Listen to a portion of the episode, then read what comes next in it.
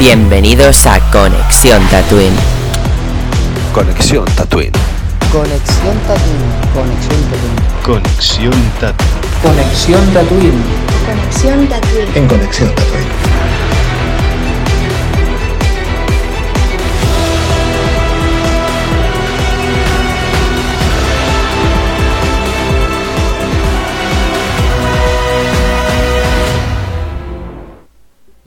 Buenas tatuinianos, bienvenidos un día más a Conexión Tatooine.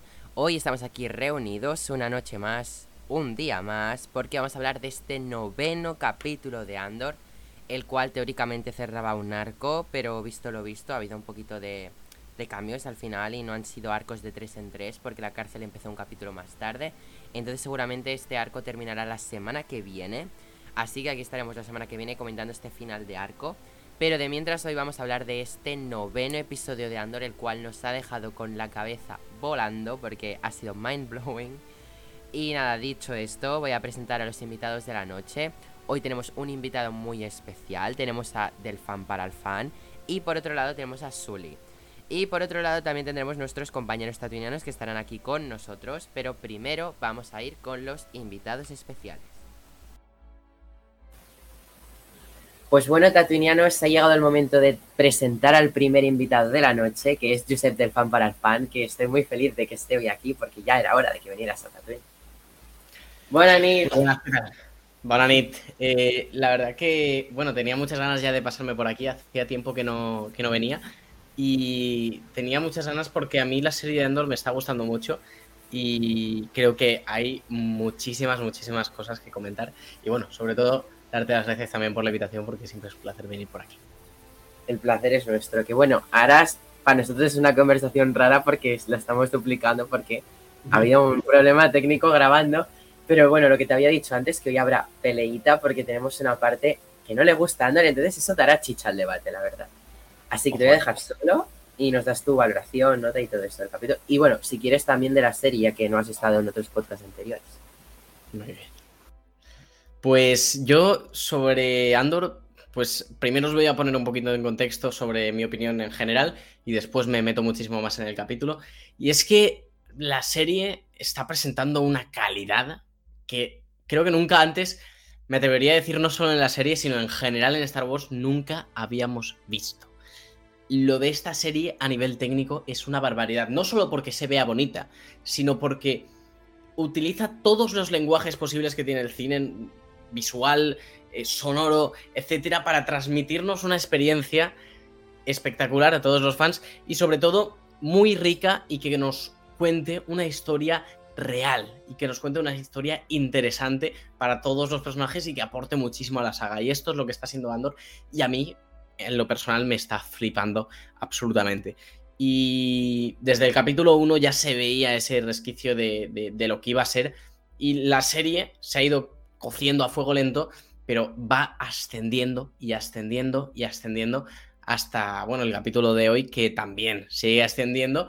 Y bueno, sobre el capítulo de hoy, debo decir que me ha gustado muchísimo. Estoy todavía pensando en si es mi favorito o no. Porque en esta serie me está pasando algo curioso.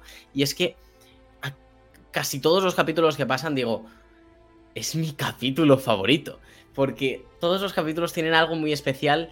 Y, mm, ya puede ser fanservice, porque esta serie tiene fanservice en el sentido de tener muchos easter eggs, tal. O puede ser porque está muy bien desarrollado, porque hay mucha tensión, como es el caso de este. Y en general, el capítulo de hoy me ha parecido un ejemplo de cómo usar todos los medios que tiene el lenguaje cinematográfico, usando eh, un, sonido, teniendo una edición sonora espectacular, un- una edición en general espectacular, un montaje también que agobia al espectador y que además esto se sincroniza con una fotografía bestial y un guion que nos deja unos personajes riquísimos con unos diálogos que te dejan la piel de gallina y sobre todo una serie con una crudeza y sobre todo este capítulo también muy alta. Y bueno, pues esa sería un poco mi opinión de, de- de este capítulo que a mí en lo personal me ha flipado absolutamente. Pues Josep, muchas gracias por tu valoración. Voy a pasar con el siguiente.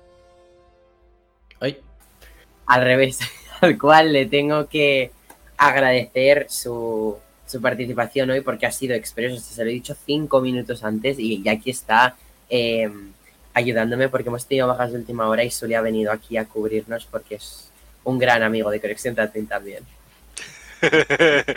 Hola, muy buenas, muy buenas, Nil, buenas Nil. Hola de nuevo porque ya, ya te vimos en el podcast anterior. Sí, sí, correcto, correcto. O sea, pero bueno, oye, que yo encantado, ¿sabes? Así de, de venir aquí, o sea, siempre, como ya sabes, tanto si es eh, dicho con antelación como si dicho cinco minutos antes.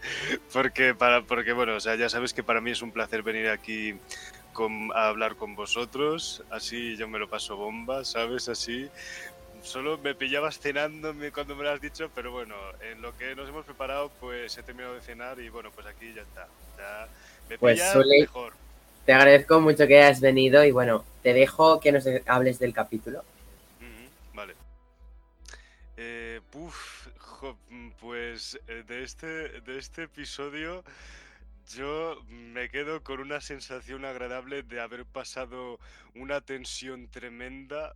O sea, creo que... mm, eh, a ver, con otros episodios de Andor previos he pasado muchísima tensión, pero creo que... mm, Creo que con este episodio, creo que este episodio es con diferencia con el que he pasado muchísima más tensión.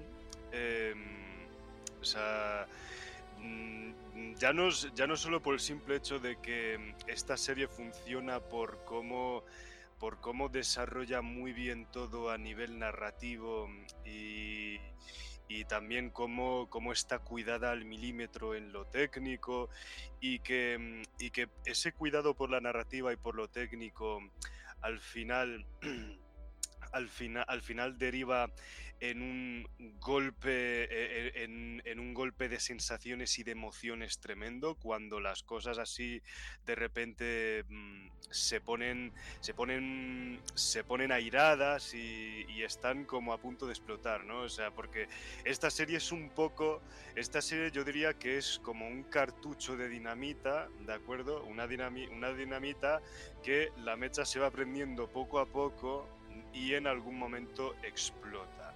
Que bueno, no es solo un cartucho de dinamita, son varios cartuchos de dinamita. Y esto, este episodio yo he sentido que me ha explotado en toda la cara, ¿sabes? O sea, por el tremendo nivel de tensión que me ha hecho pasar.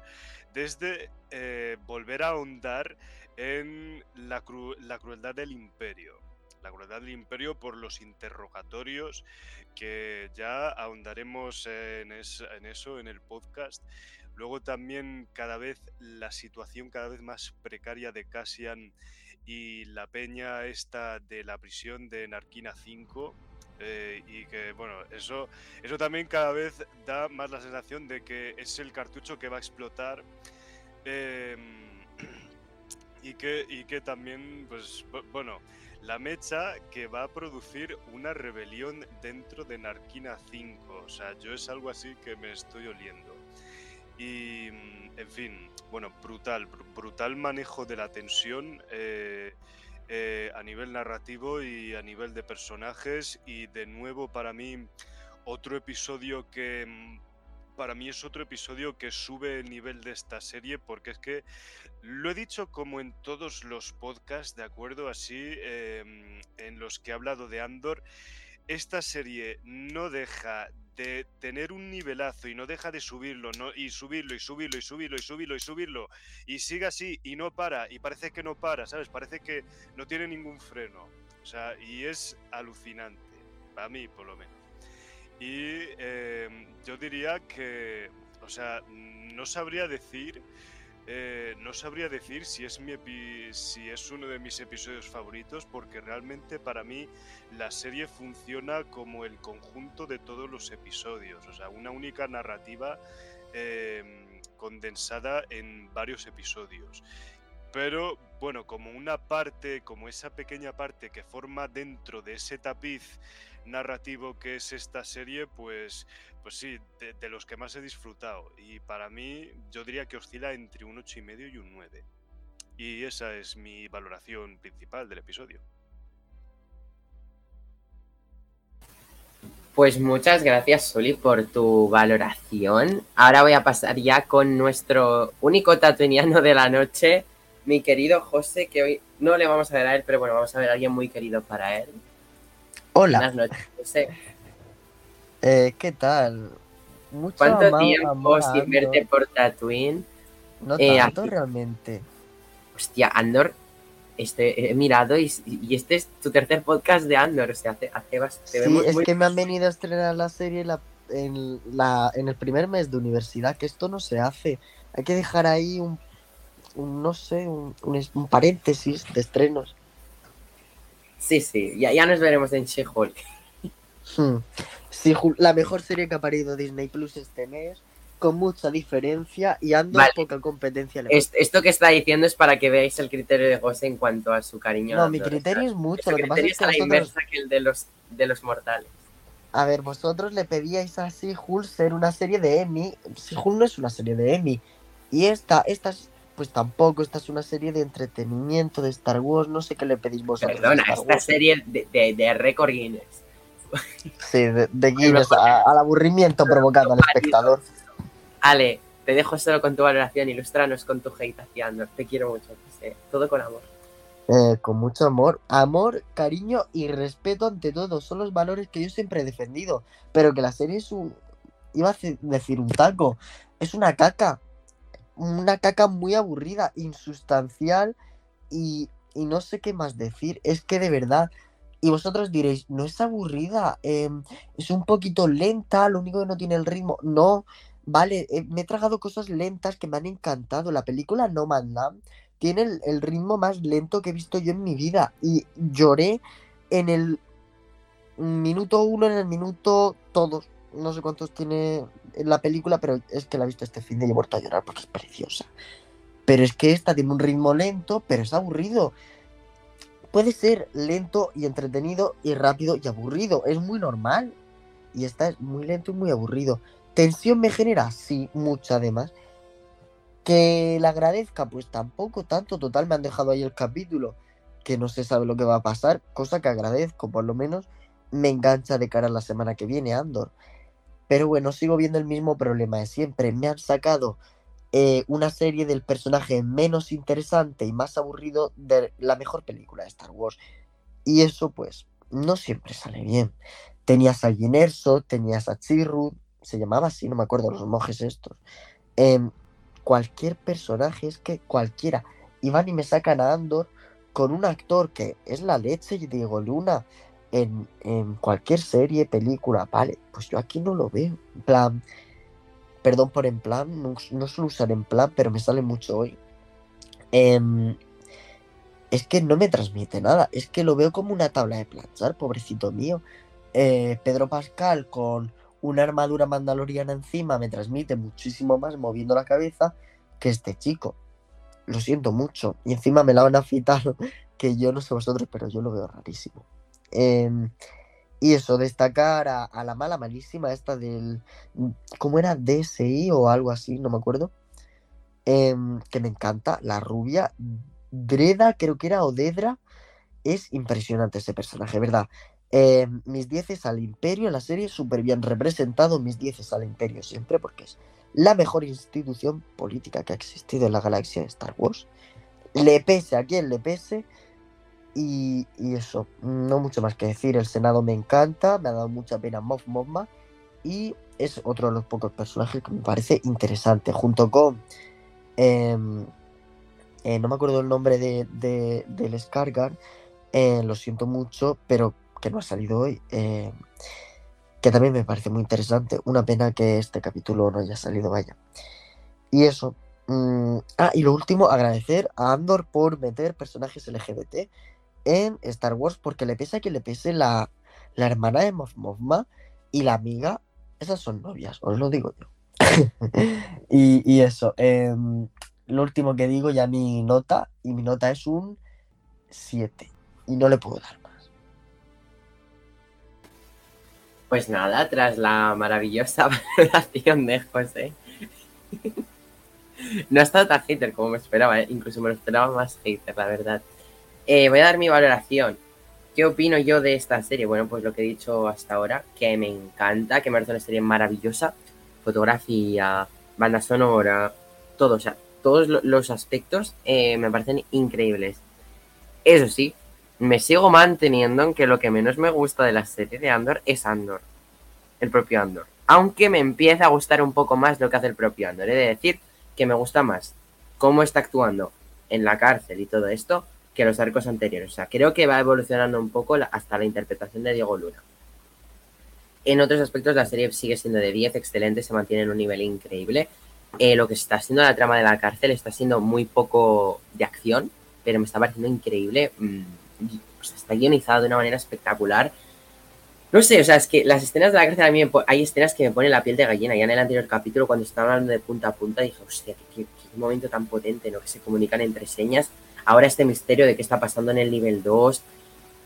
Estoy muy triste por el personaje que se nos ha ido esta semana. Mm, No hemos visto un, capítulo, pero ya ha dado pena su, muerte, ¿no? Mm, ¿Qué le vamos a hacer? Me, ha dado mucha pena. Y pues nada, a mí me parece Andor que está consiguiendo cosas muy guays, como este plot twist que ahora resulta que Bell es la prima de Mon Mothma. ¿Qué cojones? Plot twist, total. Eh, sí que decir que me encanta esta Bell más ricachona, no vestida de campista ahí con esas greñas, no, no me gusta así. Modo rica en Coruscant, chandriliana total, me encanta. Eso de decir, Mon Mothma me sigue pareciendo lo mejor de Andor, porque es que me parece un personaje increíble. Eso sí, señora, soluciona ya el problema de los fondos, que llevamos como mm, siete capítulos con conversaciones de los fondos y yo te quiero ver un poco más en movimiento. Por lo demás, no tengo ninguna crítica, me sigue cayendo mal, por cierto, el marido Mon Mothma. En este capítulo me ha acabado de caer del todo mal, lanzando y la hija también me ha caído mal. Eh, pero en general, Andor me está cayendo bien ya cada vez mejor, pero igualmente Andor no sigue siendo lo que más me gusta del propio Andor. Eso sí, la serie me parece una maravilla. Mm, ponerte Andor es como, no sé, tener un orgasmo visual. Es maravilloso todo lo que ves en pantalla. Eh, sé que ahora mismo José estará, ¿pero qué dices? ¿Qué dices? Percy Hulk es mejor. Míralo, pues, se ha pues, activado hasta la cámara para criticarme. Em, eh, pues nada, eh, eso que he dicho, Andor. Mi nota para este capítulo me ha gustado más que el anterior, le voy a dar un 8 y medio. Creo que esa es la nota que le voy a dar esta semana. Y con ganas de ver cómo es el escape de la prisión, ahí la revolución de los presos, cómo evoluciona el personaje. Por cierto, está evolucionando mucho el personaje de Andy Serkis, no me sale el nombre. Eh, me cayó muy mal en el anterior capítulo, aquí he visto que tiene un poco más de humanidad dentro. Así que nada, con este 8 y medio me despido de vosotros y ahora vamos ya a pasar todos juntos porque lo estáis esperando. Al gran debate. Ole. A ver, una cosa. ¿Qué ¿No sabes medio dormido en el capítulo? Es que no me explico. Yo no me he dormido. Yo tampoco me he dormido. No sé, De ninguna manera es imposible. Para mí es imposible dormirme con Andor. Y menos con este capítulo, que no para ni un segundo. O sea, primero Vix, después eh, prisión, después eh, Mon Mothma, después prisión, después Vix, después Dedra, después prisión, después. No para ni un momento. O sea, no deja- Deidra. Ay, Perdón, eh, pero Deidra este capítulo, cada capítulo me gusta más Deidra, es un personaje. Es lo Sí. mejor de la serie. Eso sí, Soy- lo compro, sí. es maravillosa en sí misma. ¿Soy yo o Cyril se ha enamorado? Eso, ¡Eh! eso mismo he pensado yo también, me cago en la leche. O sea, joder. Yo, yo que me, yo que, yo que, fíjate que la- del anterior episodio, o de los anteriores episodios, ya no me acuerdo cuál era, que estaba deseando en esta serie que se juntaran Dedra y Cyril, pero no me esperaba para nada que hubiera tensión sexual, ¿sabes? O sea, pero, pero qué narices así. Mira, yo lo estaba viendo y de repente cuando le dice, em, nunca había sentido hasta, hasta lo que, que- hasta que hablé contigo tal, no sé qué, yo me quedo como, ojo, ojo, ojo, cuidado. ¿Cómo? Pero que sí. Lo que no entiendo yo es cómo Dedra no le ha pegado una patada a los huevos, o sea. Vamos Porque a ver, está el acosador este. No, tío, por favor, no romanticemos esas situaciones. Es que. Es, es que esa sensación es un puto acosador, ¿eh? O sea, la está esperando en la puerta al trabajo. O sea, y la otra, tú estabas esperando en la puerta al trabajo. Y otro, sí. Yo, to- yo todavía no me lo creo, tío. O sea, No, que- sí, sí, sí, bastante turbio, pero, pero el tío Además, es un... yo tengo un problema con Cyril y es que este capítulo he descubierto que estaba viviendo en Coruscant. Yo creía que estaba viviendo en otro planeta. No sé por qué. cosas Ah, yo no sé. Yo creía que la casa de la madre no estaba en Coruscant ni que el trabajo. Creía que en el capítulo anterior la habían yo. Bueno, déjalo. Este capítulo he entendido que Cyril está viviendo en Coruscant. ¿Por qué? Porque Neil no había prestado la suficiente atención. Seguro que te dormiste. No, No sé. No voy a hacer como José, que se duerme. Em, es que para no dormirme, las escenas de la cárcel, yo digo, venga, que se pongan ya en plan torrente en las duchas, si es que es lo único que les falta. Es que no Pero- le veo salida de la si cárcel. Yo pensaba que en este se iban a escapar, pero siguen ahí, no me interesa. Yo ya me vi vis a vis en su día y, y con esto me sirve. No creo que, que esta sea la serie para contar eso, no sé. Yo creo que me parece que no estás entendiendo el mensaje de toda la serie. Sí, el imperio es malo. Llevan vendiéndonos eso desde 1977. Malo, malísimo, al nivel de los nazis. No. Mal, ¿eh? No, yo es que el imperio lo pintaban como el malo cliché. Hay un malo, tenemos que luchar contra él. No, no, ahora descubrimos las partes malas del imperio, pero también las de la rebelión. O sea, tanto en el blanco hay gris como en el negro hay un poco de blanco. O sea, Sí. vemos destellos de luz dentro de cada Pero eso sorprende de verdad. No, pero A mí me me, parece que sorprende la bien. buena escritura. la- O sea, me sorprende Sí, lo bien pero- hecho que está. Eso es lo que Sí. a mí me está cada capítulo dejándome con la boca abierta y diciendo. Joder, que Sí. qué buena es esta serie. La forma, Cenicienta puede estar muy bien escrita, pero a mí me da sueño. la No sé si forma. Bueno, No, no, pero es que la forma, la forma en que precisamente esta serie, o sea, no- esta serie nos gusta porque la forma en que cuenta eh, esa aproximación de la rebelión y del imperio nos parece fascinante, porque además es una aproximación que no se ha hecho antes en Star Wars, o sea, no sé si estáis de acuerdo, ¿sabes? O sea, bueno, yo creo que muchos estamos de acuerdo realmente, ¿sabes? Es como, o sea, realmente, o sea, yo lo he dicho otras veces, o sea, esta serie para mí es cómo convertir, es como convertir Star Wars en, en un universo sesudo de ciencia ficción y fantasía de un, de un estilo no muy alejado de, por ejemplo, Juego de Tronos o una Sí. novela de o una novela así tocha dura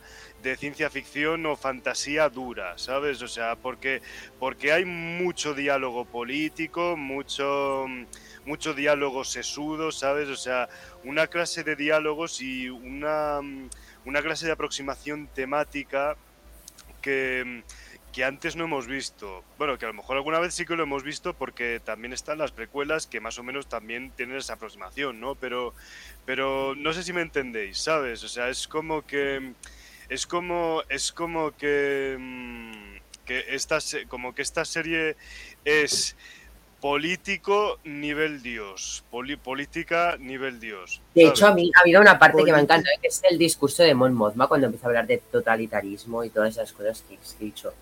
Mm. Mm, Es que es un politiqueo súper bien, es que, es que es lo que dice Josep, la escritura de esta serie me parece maravillosa, porque Sí. no, no solo están haciendo, por ejemplo, Mandalorian, Boba Fett, que no vieran series que siempre lo, critico porque a mí me gusta más la coralidad que la singularidad, ¿no? O sea, yo prefiero ver mm, una construcción coral, ¿no?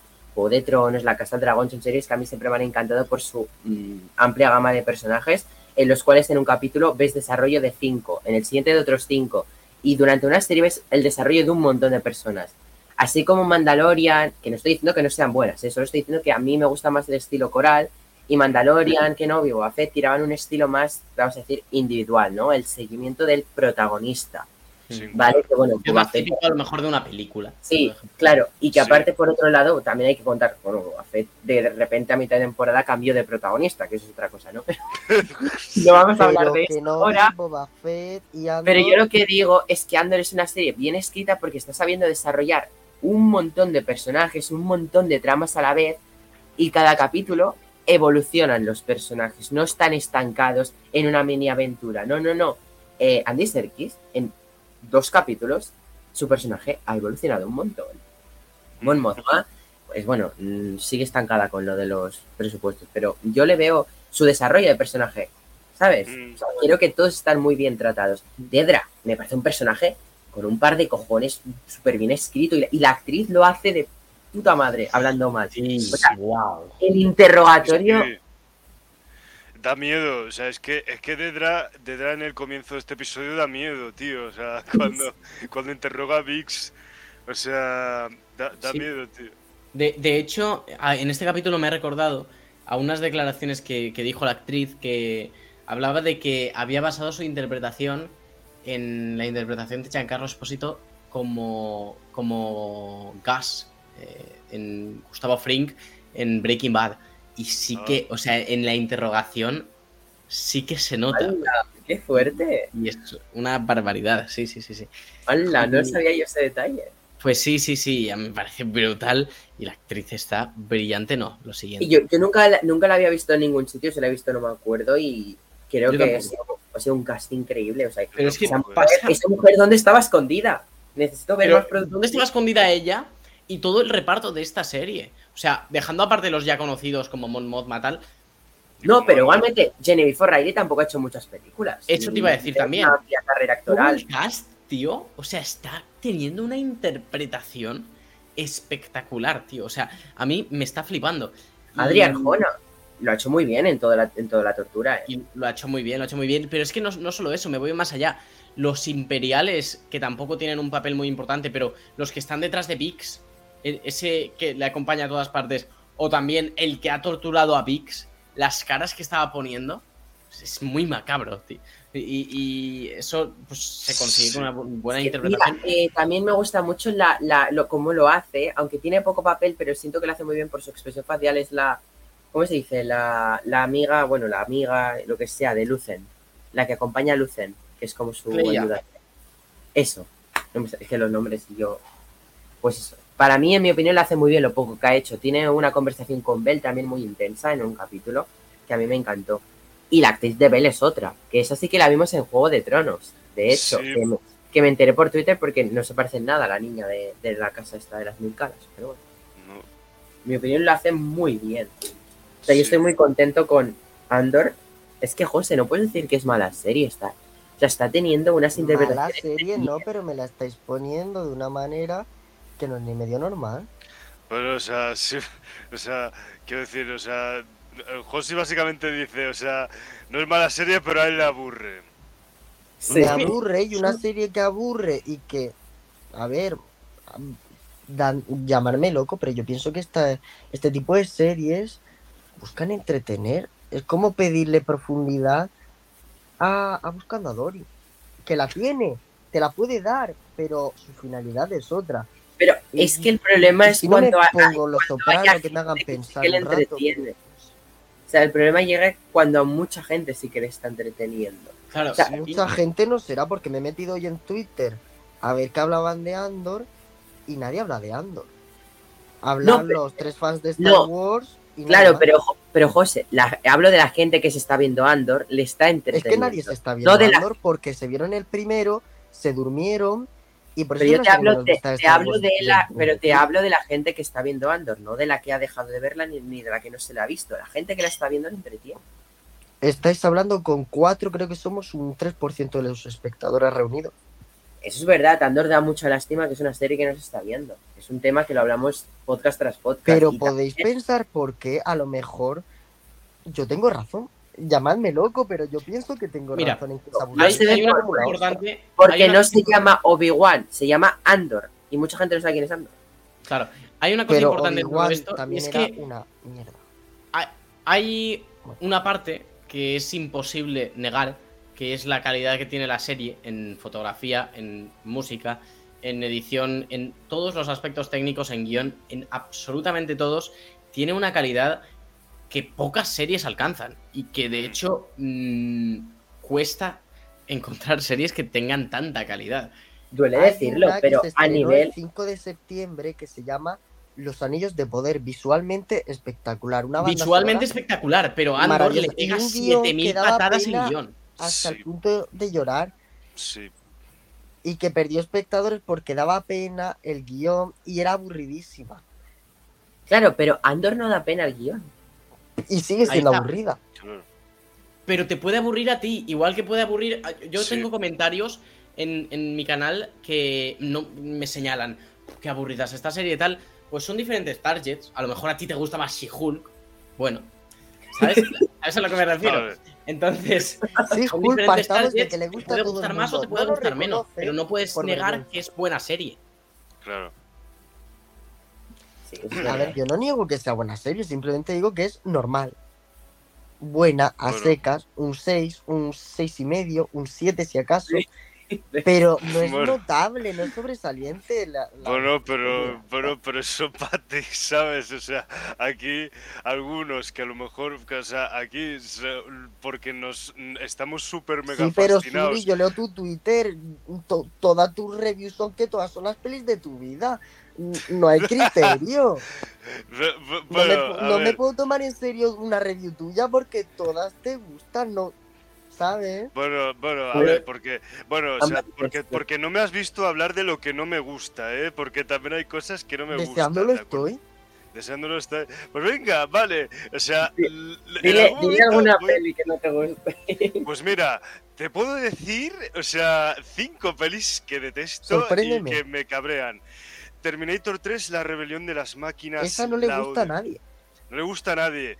La peli de Warcraft, la peli de Assassin's Creed, la peli de Sonic, em, mm, Wonder Woman 1984. Ay, me ha dolido. o sea, sí, mm, hay los Cuatro Fantásticos de 2015 de Josh Trank. Em, y mm, para, ahora mismo no se me ocurre más, ¿de acuerdo? O sea, Bueno, pero- sí, pero vamos, ya te he fuera- dado, ya te he dado cinco ejemplos, ¿de acuerdo? De pelis que no me han gustado una mierda, ¿de acuerdo? O sea, luego si quieres preguntarme de series, o sea, Locan Key no me gustó una mierda. eh, la segunda temporada de Altered Carbon me parece basura. Y bueno, no voy a, no me voy a extender más, ¿de acuerdo? O sea, es que, a ver, a mí en redes sociales no me gusta hablar de lo que no me gusta, ¿vale? O sea, reconozco que a mí me cuesta hablar de lo que no me gusta porque, en plan, yo prefiero difundir aquí la positividad, ¿sabes? Así, eh, ponerme contento, ¿sabes? Y no entrar caliente con nadie, ¿sabes? Así, Pero si lo porque que más mola es ponerse en plan hater. ponerse en Tú plan publica un día un tweet metiéndote con algo y verás el gusto que da. Ya, sí, sí, no, pues cada vez lo estoy, pues cada vez lo estoy deseando, ¿eh? O sea, así que... Ya verás sea, cuando ga- salga Avatar 2 y tengo que criticarla. bueno, o sea, es, es malo, ¿eh? sí, Jo- José, es broma, o sea, hombre, que soy un fan. sí, sí, Eso, eso lo sé, eso lo sé, José. O sea, Eres peor que Cyril Khan. ese, ese, o sea, José, ese ejemplo sí que va a ser un ejemplo de que va a decir, va, es que no tengo criterio porque me gusta. Pero, o sea, pero bueno, que, que te lo juro, o sea, cualquier día de estos yo me voy a poner a hablar de lo que no me gusta. ¿De acuerdo? O sea, así que te lo prometo, te lo prometo. Hmm. Y bueno, volviendo a Andor, es Sí, mala bueno. como ella sola. Ya, Ya yo, ¿Qué querías decir, por cierto? sí, yo aquí quería señalar una cosa. Y es que, por ejemplo, o sea, creo que hay que diferenciar entre lo que te gusta, lo que no te gusta, lo que disfrutas, lo Lo que, que es- está bien, aunque no lo disfrutes. Por ejemplo, Claro. yo, yo disfruté muchísimo de Obi-Wan. Técnicamente es muy mala. Y esto no pasa nada por decirlo. Técnicamente no es buena, está mal hecha técnicamente. Ay, Estoy como Yo- tú.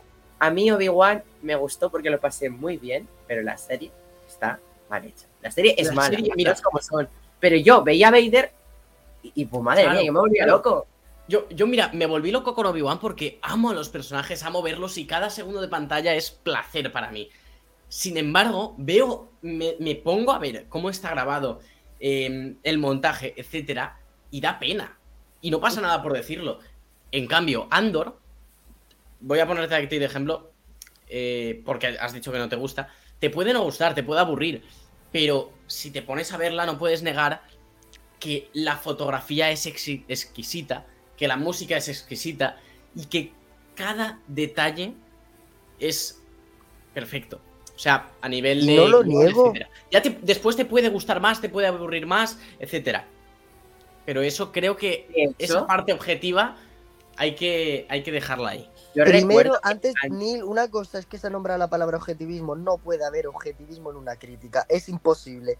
Una cosa que empieza por opinión o crítica, la palabra objetividad se va por la tapa del. O Mira, Creo que cisterna. ahí también hay que hacer una línea. Es un hecho. Porque La Porque objetividad puedes- no puede ir de la mano de la opinión.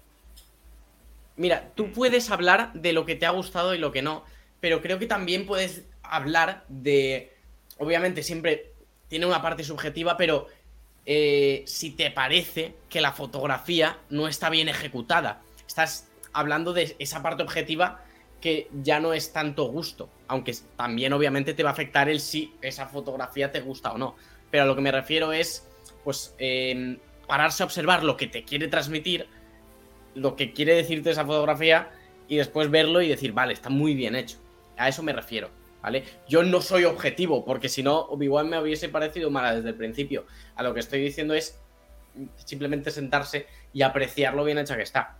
Ya, ya después te puede aburrir más o menos. Pero De hecho, yo, Andor, ha llegado a un nivel de producción que es que yo en- te escuchas el primer podcast y me ilusioné porque en el fondo había una pared de hormigón que es que te puedes escuchar como Neil en su valoración decía, es hormigón, porque a mí me hizo una ilusión ver que era un set de verdad y no un puto volumen proyectado, ¿sabes? O sea, mira el nivel de ilusión que me ha llegado a hacer Andor, que después de ver proyect eh, o sea, fondos mal proyectados, a ver paredes de verdad, que tú dices, es que eso lo toco y me reviento la mano. Ojo, ojo, esa, esa parte de, de esa impresión del volumen de, de mal, yo creo que nos la ha transmitido Obi-Wan, porque no la han usado bien, pero en Mandalorian, No, obviamente, Hombre, pero en Mandalorian Mandalorian, o sea, es nunca- que- nunca me di, o sea, yo cuando descubrí que existía el volumen, flipé. No, pero yo me refiero a Obi-Wan, que es que había, hay una escena, siempre digo esa, ¿eh? Reba llegando a la puerta del hangar aquel, o sea, se ve, se ve, es que este se ve, se ve hasta la línea del volumen con el suelo. Es que es horrible. Bueno, Mira, a ver quién tenemos aquí hoy. Ya ha llegado aquí, ha venido a darle collejas a José. no será verdad. Buenas noches a todas y a todos. Jero, ¿a ti te gusta Andor? Ni buenos días. Jero, ¿a ti te gusta Andor? Pues mira, tengo que, tengo que decir una cosa y yo creo que, que es fundamental que lo diga y más siendo hoy el día del estreno del capítulo 8. Eh, o 9, ¿no? Es 8, 9, 9, 9, 9, ¿no? 9. 9. Creo que este capítulo es el mejor capítulo de la temporada de lejos. De lejos. ¡Oh, vamos! Porque, porque no, no- no solamente te mantiene en tensión desde el minuto uno, sino que con muy poco consigue contar muchísimas cosas. Y creo que es fundamental para una saga como Star Wars, capítulos como el de hoy. Porque no solamente nos, es- nos están empezando realmente a contar todos los entresijos que hay, ya no solamente del imperio, sino de la rebelión, sino que está contando todos los, los, tejemanejes que se tienen incluso metiendo, en este caso, eh, a la mafia con un futuro posible acuerdo con Mos Mothma. Creo que es lo mejor que hemos visto de Star Wars en muchísimo tiempo y este capítulo y muy por encima de cualquier capítulo de Big One y muy por encima de cualquier capítulo de Boa por ejemplo. Jero, es mi gracias, impresión, ¿eh? gracias por tu valoración. Que estás muy guapo hoy, esta noche, con esta camiseta tan chula. Eh, Míralo. Kyber. Yo aquí ya no pinto nada. mm, siento que sobro. Pero, pero José. José, de, de- de verdad, de que no te gusta. De verdad que no te gusta Andor, de, de verdad que tú Es eres que de. no yo, yo- no sabía. es que Yo no, sois ya cuatro los que me llegáis, llegáis y me decís es el mejor capítulo. Hostia, es que yo no, No. pensaba de ti que. José, que te recuerdo un que me prim- gusta Eternals. Eternals, No, la mejor sí. puta peli. Perdón. ¿Cómo va a ser la mejor puta peli? Una película que. que, que- que no ha pasado ni pena ni gloria, que nadie se acuerda de, de Que no ha absolutamente pasado nada, ni salvo, pena ni gloria, pues yo ya he comprado guapa que globos es Salma dorados Hayek. para celebrar el 5 el cumple. Y José, Pero por eso, por eso estás Ah. dentro de esa minoría, que eres la única persona que conozco en, en- en- en todo el mundo que le gusta Eternals. Me gusta Eternals, un poco me más o gusta menos. She-Hulk, me gusta. Thor Love and Thunder. Esta no, es mentira. José, Eh, José, a mí, pero a mí me, a mí me gusta Eternals, ¿eh? O sea, también. Sí, pero no, no a niveles de José. No, Yo no, te pero digo José que Eternals sea la peor película de Marvel, pero, pero, escucha, ¿Usted? como poner la mejor película de la historia de Marvel, yo creo que. que- Bueno, buenas noches, eh, Sully, ¿Quieres buenas noches añadir del fan. Buenas noches, buenas Jero. noches, Jero. No se ha dicho nada. Sí, Buenas yo, yo quería preguntar una cosa a, a José porque me sorprende que que critiques tanto a Andor por ser aburrida y te guste tanto Eternals, que es un tostón. Ahora sí que me voy. Ahora sí que me voy. Es Yo broma, con es gente broma. así no puedo. Has tenido que venir tú a darle caña. El feo a la boca. No, no, yo no, yo no doy caña a nadie. Yo he dado mi, mi pequeña Ah, y rápida valoración del capítulo, que Por te lo juro, que se me ha puesto hasta los pelos de punta cuando he visto el capítulo. Sí. Y, y es más, es que me he emocionado con, cuando ha muerto Olaf. O sea, ha dicho, hostia puta, no jodas, y, y que termine encima así. Y, y al final entiendes las palabras que dice el médico Yo de todo el capítulo anterior le es estaba el llamando único- Olaf. Hola. es Olaf. un- Olaf, yo también, yo Olaf. también. Pero es que en, castell- en castellano le llaman Olaf. Si Olaf Ay, no. estuviese en la película, yo no estaría cabreado. Yo me he dado cuenta que se llama Olaf por, por los subtítulos, porque si no, no, no me doy cuenta. Claro. Ah, eso, quería hablar una cosa. Ya que estábamos sí, hablando del capítulo, para entrar un poco más dentro. Eh, me eh, la escena inicial, que ha sido la de la tortura, hemos estado hablando de la interpretación y todo esto, Mm. me ha gustado mucho, ya lo comenté, bueno, tú, Jero, que estabas, eso, bueno, Suri también estás, en el podcast anterior, hablé de la comparación del imperio con, con los nazis, ¿no? Con los campos de concentración, de que era muy Hitler, ¿eh? porque eran campos de concentración, básicamente. Sí. Otra cosa, no- no sé si os ha recordado mucho, los elementos de tortura muy a Santa Inquisición. El otro día vi un, cor- un corto muy bueno que se llamaba El semblante y hablaba justo, trataba de los elementos de tortura, la Inquisición y todo eso. Entonces me ha gustado porque se- refleja mucha historia, Andor, ya lo hablamos, pero es que cada vez me doy cuenta de que cada vez refleja más historia. O sea, ahora estamos con la, la- la puñetera Inquisición del Imperio, o sea, las máquinas de tortura del Imperio. Eh, me parece increíble cómo está pasando cosas de la historia al propio Star Wars, ¿no? Pero de una manera más profunda, ¿eh? Ya sé que, por ejemplo, la vestimenta imperial está basada en la, en la vestimenta imperial, o sea, en la vestimenta nazi, ¿no? Eh, los soldados, o sea, el BSI iba vestido como los soldados policías de, de la Segunda Guerra Mundial. Pero cosas como elementos de tortura, así, traídos de, de nuestra vida real a Star Wars, me parece algo maravilloso. Es que yo, yo, creo que, que- es una serie que ha dado el paso hacia adelante, de no solamente por lo que decías, Neil, de, contarnos aspectos de la historia que pueden ser totalmente muy parecidos a lo que hemos vivido en, en- en nuestra historia, sino que eh, coge ciertos elementos de muchas cosas, porque no solo estamos hablando de los nazis, sino que incluso estamos hablando de los gulag eh, rusos, por ejemplo, eh, como, como otras, otras cuantas cosas, ¿no? De, momentos de la historia de la humanidad donde realmente eh, la humanidad la ha pasado muy mal.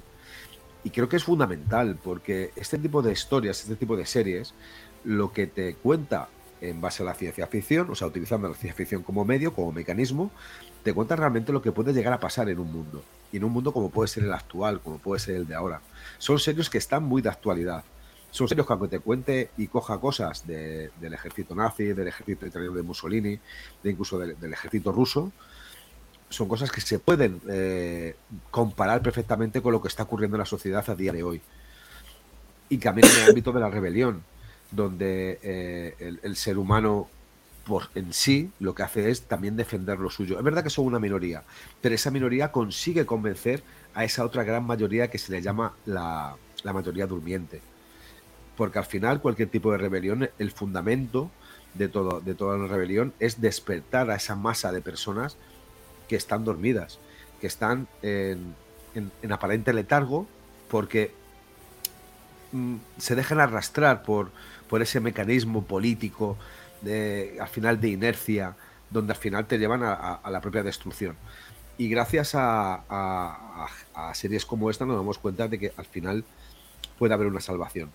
Y yo en este capítulo de hoy he visto una salvación que, que aunque ya sabemos todo la que es, pero una salvación que me ha emocionado y mucho, ¿eh?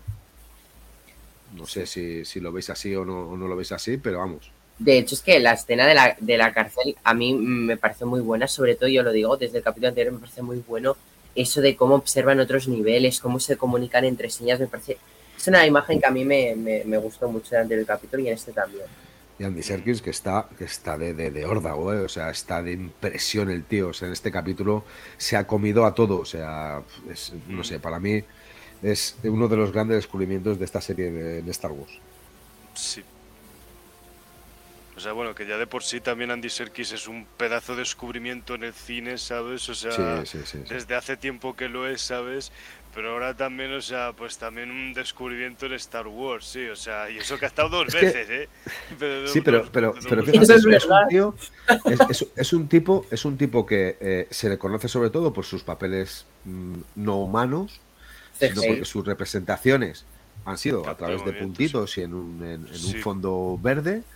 Eh, Otro movimiento, claro, sí. y al final al final se ha descubierto que realmente es un gran actor o sea mm, esto lo que lo que llega a decir es que eh, el papel de Gollum no es Migol no era casualidad no es que cualquiera valía para ponerse puntitos y hacer una representación sino de que el tío realmente vale y el tío es muy buen actor y él, Mm. para mí eh, de la serie solamente con este capítulo es la mejor interpretación que he visto en los nueve capítulos que llevamos.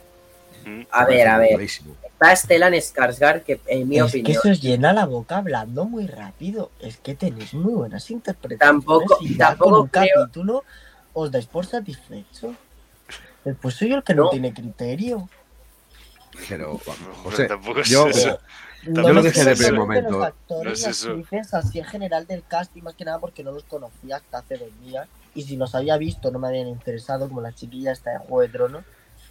Pero que no sé, hay act- actuaciones muy buenas. Eh, Stellan Skarsgård, en mi opinión, es m- para mí es de la mejor, la mejor, ¿eh? O sea, Sí, no, no, es- no, no, no estamos diciendo ha que lo hagan tenido- mal, ¿eh? ha tenido momentos increíbles. Por ejemplo, a mí hay esa, esa escena que acaba un capítulo con él riendo, celebrando la victoria de, de Aldani. ¿Era Aldani? Sí, ¿no? Sí. Sí, al Dani, sí, sí, sí. La victoria de Aldani me pareció un final tan espectacular, igual que en el primer capítulo cuando se transforma con la peluca y eso, me pareció de increíble su interpretación en esos momentos. Sí. A mí, el, el- el- para mí, mi, ac- mi actriz favorita es Mon Mothma. Mon Mothma lo hace una locura. Sí, sí. Y su prima también lo hace bien, ¿eh? Que a mí me empezó cayendo mal ese personaje y, o sea, no me gusta, no es que me caiga mal, sino que no, tampoco me gustaba el personaje en sí, ni la actriz, que al final me ha encantado la actriz. Es verdad que está ganando muchos enteros a cada capítulo, ¿eh? porque Mon Mothma, lo, lo- yo lo, lo decía al principio, es el, el típico personaje que empiezas odiándolo porque ves que es una tía que primero no hace caso a la familia, que les tiene totalmente abandonados, que es verdad que tiene unos intereses eh, por, por la Sí, pero para hacer caso a esa familia mierda, ¿eh? Porque te gritas. Sí. Sí, pero al final, o sea- al final empiezas a empatizar incluso con ella. Decir, Sí. joder, si es que el marido, el marido es mongolo. Es O sea, que hasta la hija se pone es es que- es hasta la hija se pone el- de parte del marido, que tú dices, tío. Sí, y la, bueno, y la, la hija la trata también como el culo, ¿sabes? O sea, así le interesa, se interesa más por el padre que por, que por su madre, ¿sabes? O sea, Y lo bonito de todo esto es que yo no voy a volver a ver a Mon Mothma igual cuando la vean las pelis. Es mm, eso. Es que ahora la verás en, en Rock One y en plan en esa reunión y dirás, hostia, pero tú tienes toda esa historia de fondo. La verás en, en episodio 3 y tal, igual. Ah, bueno, no. Y en el sale. 6, tío, Sí. muchos Bozan han muerto. Bueno, o sea, pero, o sea, pero es como ver a Leia antes siendo la, la niña de la realeza de Alderaan y luego ser una genera, una guerrera. O sea, es como que pasa, en pasa ese caso, del refugio, yo pasa creo que no le hace bueno. No, no, yo ya estoy con José. Pues mira, a mí me flipa, tío. A mí me ha cambiado la percepción de Leia para bien, porque me ha gustado Donde mucho. esté la Leia de Rebels que robó Sí. dos lanzaderas para los rebeldes, que se quite cualquier Leia joven. Sí, bueno, bueno, sí, no sé, pero lo que quiero decir, o sea, también eh, así un poco, así un poco también, bueno, no es, bueno, es que a lo mejor también, o sea, es un poco rebuscado lo que digo, o sea, también, por ejemplo, estaba pensando también en los inicios de, de Sarah Connor y Ellen Ripley, que bueno, que ya es el ejemplo más Mm. rebuscado, ¿no? Así que empezaron así, tuvieron unos comienzos humildes y se acabaron convirtiendo en guerreras, así de mujeres de armas tomar, ¿sabes? Pues a lo mejor un poco podría aplicar el mismo camino de evolución tanto a Leia como a Mon Mothma. Que a ver, que no es igual, ¿sabes? Tampoco, pero por ahí un poco, ¿no? Así un El, problema de Leia no ha sido el personaje en sí de cuando era pequeña. El problema de Leia es que le han dado, creo que mucha cuerda y mucho carrete a un, a- un personaje que, no- que no igual no tenía que tener tanta relevancia. Primero porque creo que no es fiel a la verdadera historia. Ay, perdón, una gata. ¿Qué pasa? Eh, eh, y, El y gato de segundo, Lozal. porque sí, esta tiene pelo hasta madre mía. Y bueno, lo que decía, que lo único bueno que no, que no tiene es que yo creo que le han dado muchísimos minutos a, a una historia que no tiene que tener tanto peso dentro de Obi-Wan. Creo, ¿eh? Primero porque no entendemos cómo había esa relación tan sumamente grande y luego, sin embargo, en, en los episodios de la trilogía antigua, 4, 5 y 6, mm, no se nota esa, esa unión que debería de, de- de haber entre Obi-Wan y, y la princesa Leia, ¿no? Por mucho que dijera que Obi-Wan Kenobi era nuestra única esperanza. Además, es que eh, ella le llama Ben en la serie, no le llama Obi-Wan, le llama Ben. Y creo que ahí también creo que es un, es un, es un error. Creo que que haberle llamado siendo pequeña eh, Obi-Wan. Dime, José. Guapo, Eh, yo soy un gran economizador de las palabras, me gusta ahorrarme todas las posibles, así que te voy a resumir rápidamente lo que has Te dicho. está llamando a que tienes Obi-Wan es una que hacer. mierda, tío, es que lo ves por donde lo mires, Sí, es que todo está no. cogido con pinzas, tío. Que Obi-Wan no es una buena serie. Yo, te lo, yo, yo lo consumo y me gusta porque me gusta todo Star Wars y no tengo filtro. Mala, yo mala como ella Obi-Wan sola, pobrecita mía. Obi-Wan es, es una serie pero- fallida. No es que sea mala, es, es ¿Qué te fallida. gusta de Star Wars? Es que lo, único que te he oído hablar maravillas es y capítulo... Jar Jar Binks. No, no, lo único que te he oído hablar bien de Star Wars es del capítulo de Lady Frog. Que encima es el peor de Mandalorian. me envió. Manda madre cojones. mía. O sea, acuéstate. o sea, fíjate, mira, va a sacar el filme y todo. Fíjate que José, el capítulo que mejor habla de Mandalorian es el de Lady Frog. Mira, mira, Hombre, ahí pero lo tiene. eso lo, ve- lo veo justificado. Porque Lady Frog es un amor, ¿eh? O sea, así que. Yo, Sí, mira, sí. o sea, yo. Yo, yo, Yo recuerdo entender- que ese capítulo no me gustó nada, eh. Jo, pues. A mí me a mí- gustó, a mí me gustó mucho. Jo, pues era, era el segundo, si era precisamente el segundo de la segunda temporada de Mandalorian, a mí me pareció precioso, ¿eh? O sea, de los que Era más me muy gustaron bonito de realmente. A mí me gustó más donde, aparecía mi querida Bocatán. ¿A quién no le va a gustar ese capítulo? El mejor Bueno, capítulo sí. de la segunda temporada es el de Ahsoka, ya está, no tiene más. Hostias, es muy bueno del fan, es muy, muy bueno. ¿eh? Sí, yo ahí. Yo ese y el último para mí son los mejores. Mm, Yo, yo diría el de Ahsoka, o sea, seguido del de Luke al final del episodio, que, eh, seguido del primero mm, de la segunda temporada, que es que, o sea, También eso bueno. me pareció una película, o sea, tremebunda, ¿sabes? Que me la imagino vista en el cine, ¿sabes? O sea, y tenía que ser una cosa monumental, ¿sabes? O sea, y además, y además tenía toda la energía de Dune, ¿sabes? O sea, que a mí me flipaba eso. De hecho, Eh, salió antes que Dune, creo, ¿no? Sí, sí, salió antes que Dune, tío. Y fue. En este y- también casi me duermo. Momento, Yo, mira, volviendo puerta a Andor. Volviendo a Andor. Volviendo a Andor, yo quería haceros una pregunta, una de teoría. Y es, a ver, Teoría, yo, yo creo, mira, lo mejor que me yo creo que no es casualidad lo que estamos viendo en la prisión. Están obviamente fabricando algo para el imperio que mejor que el proyecto que ya han hablado en la propia serie de la estrella de la muerte. De hecho, el otro día, Josep, eh, que, que te pasaste a saludar en el directo de Darth Segador, hablando del capítulo 8 de Andor, estuvimos también especulando de qué estaban haciendo en la prisión de Andor y salió el tema. Y sí, porque en la serie han hablado de enviar material a Scarif. Entonces tendría mucho sentido que lo que hacen son piezas de la estrella de la muerte. Es lo que hablamos con Roger, Darth Segador. A ver, dijimos, sería muy poético que Andor estuviera formando parte de la construcción de algo que va a ser él el pionero de su destrucción. O sea, De su destrucción. Sí, me parece brutal. Y Ah, tengo otra, tengo otra duda para vosotros. Ahora sabemos que, bueno, en cierto momento van a escapar de prisión. eso es obvio. ¿Quién tiene que responder por eso? Krennic. Si es que es de la estrella de la muerte. Sí. Hmm. O sea, Podría Sí, conectarse Ah, con sería Krennic. la manera de que saliera Krennic, porque Krennic Claro. va a salir, Sí, sí. porque la fuente Claro, que filtró So Guerrera filtró Krennic el mismo día. Entonces, Claro. cierta So Guerrera, cierta Krennic. O bien Krennic pide explicaciones a la cárcel de qué ha pasado, o bien el BSI le pide explicaciones a Krennic. Yo creo, Yo creo que será mejor lo segundo. Krennic, Kren- Yo- no, Krennic al BSI. Yo creo que Krennic no tiene nada que ver, o sea, lo que pasa en prisión es culpa del responsable de la seguridad de prisión. Ya. Entonces yo creo que Krennic dirá, ¿qué está pasando que de repente no recibo piezas? Sería muy buena aparición. Hombre, Oye, pero es sería que yo creo muy que la bueno, presión porque va. encima la- no sería la- la aparecer presión va a porque sí. explotar. O sea, tendría mucho sentido. También, también. Ah, a por cierto, un, un también- pequeño detalle. sí. Uno de los compañeros con los que está Andor construyendo mesas está Melchi. luego en Rock One. Melchi, ¿no? Melchi. Es Melchi, sí, sí, sí. Es buenísimo correcta, eso. O sea, qué correcta. visión Sí, tiene Tony Tony Sí, sí, Gilroy, sí. tío. Qué, qué bueno es. Sí, sí. Wow, qué visión. ese- y ese Llamemos a un actor guionista- de Rogue One que seguro que no está en pasapalabra para que salga otra vez. Pero, Hijo puta, pero, pero Qué vamos a ver, que- vamos a qué ver. malo. Es verdad. ver. Es la Que te quiero conexión. mucho, desgraciado. lo- está Es diciendo que lo lleváis mucho conexión. más allá de lo... la- Yo veo al director y digo, venga, guau, que piensen que lo tengo todo interconectado a nivel Kevin Feige.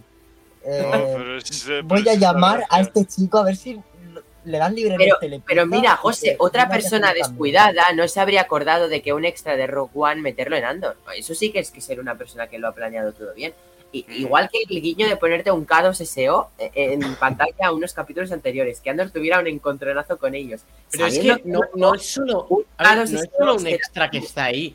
Este va a salir con Andor de prisión y se van a unir a la rebelión juntos y van a empezar ahí esa historia que después veremos Rogue One y dirás, hostia, Ah, coño. este que muere aquí, le he visto no- mucho antes y hemos estado Sí. mucho rato con él y ha vivido muchas historias con Andor. Yo a Melchi no lo puedo ver de la misma forma después de lo de esta serie. O Si tengo que tragarme yo mil historias de estos dos juntos por la galaxia antes de Rogue One, yo esta serie me la Bueno. dejo ya. No, no Bueno. puedo yo.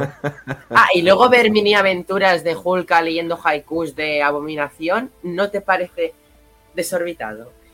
Eh, y viendo twerking, lo que si sale si Hulk, mm, José, la noche te confunde.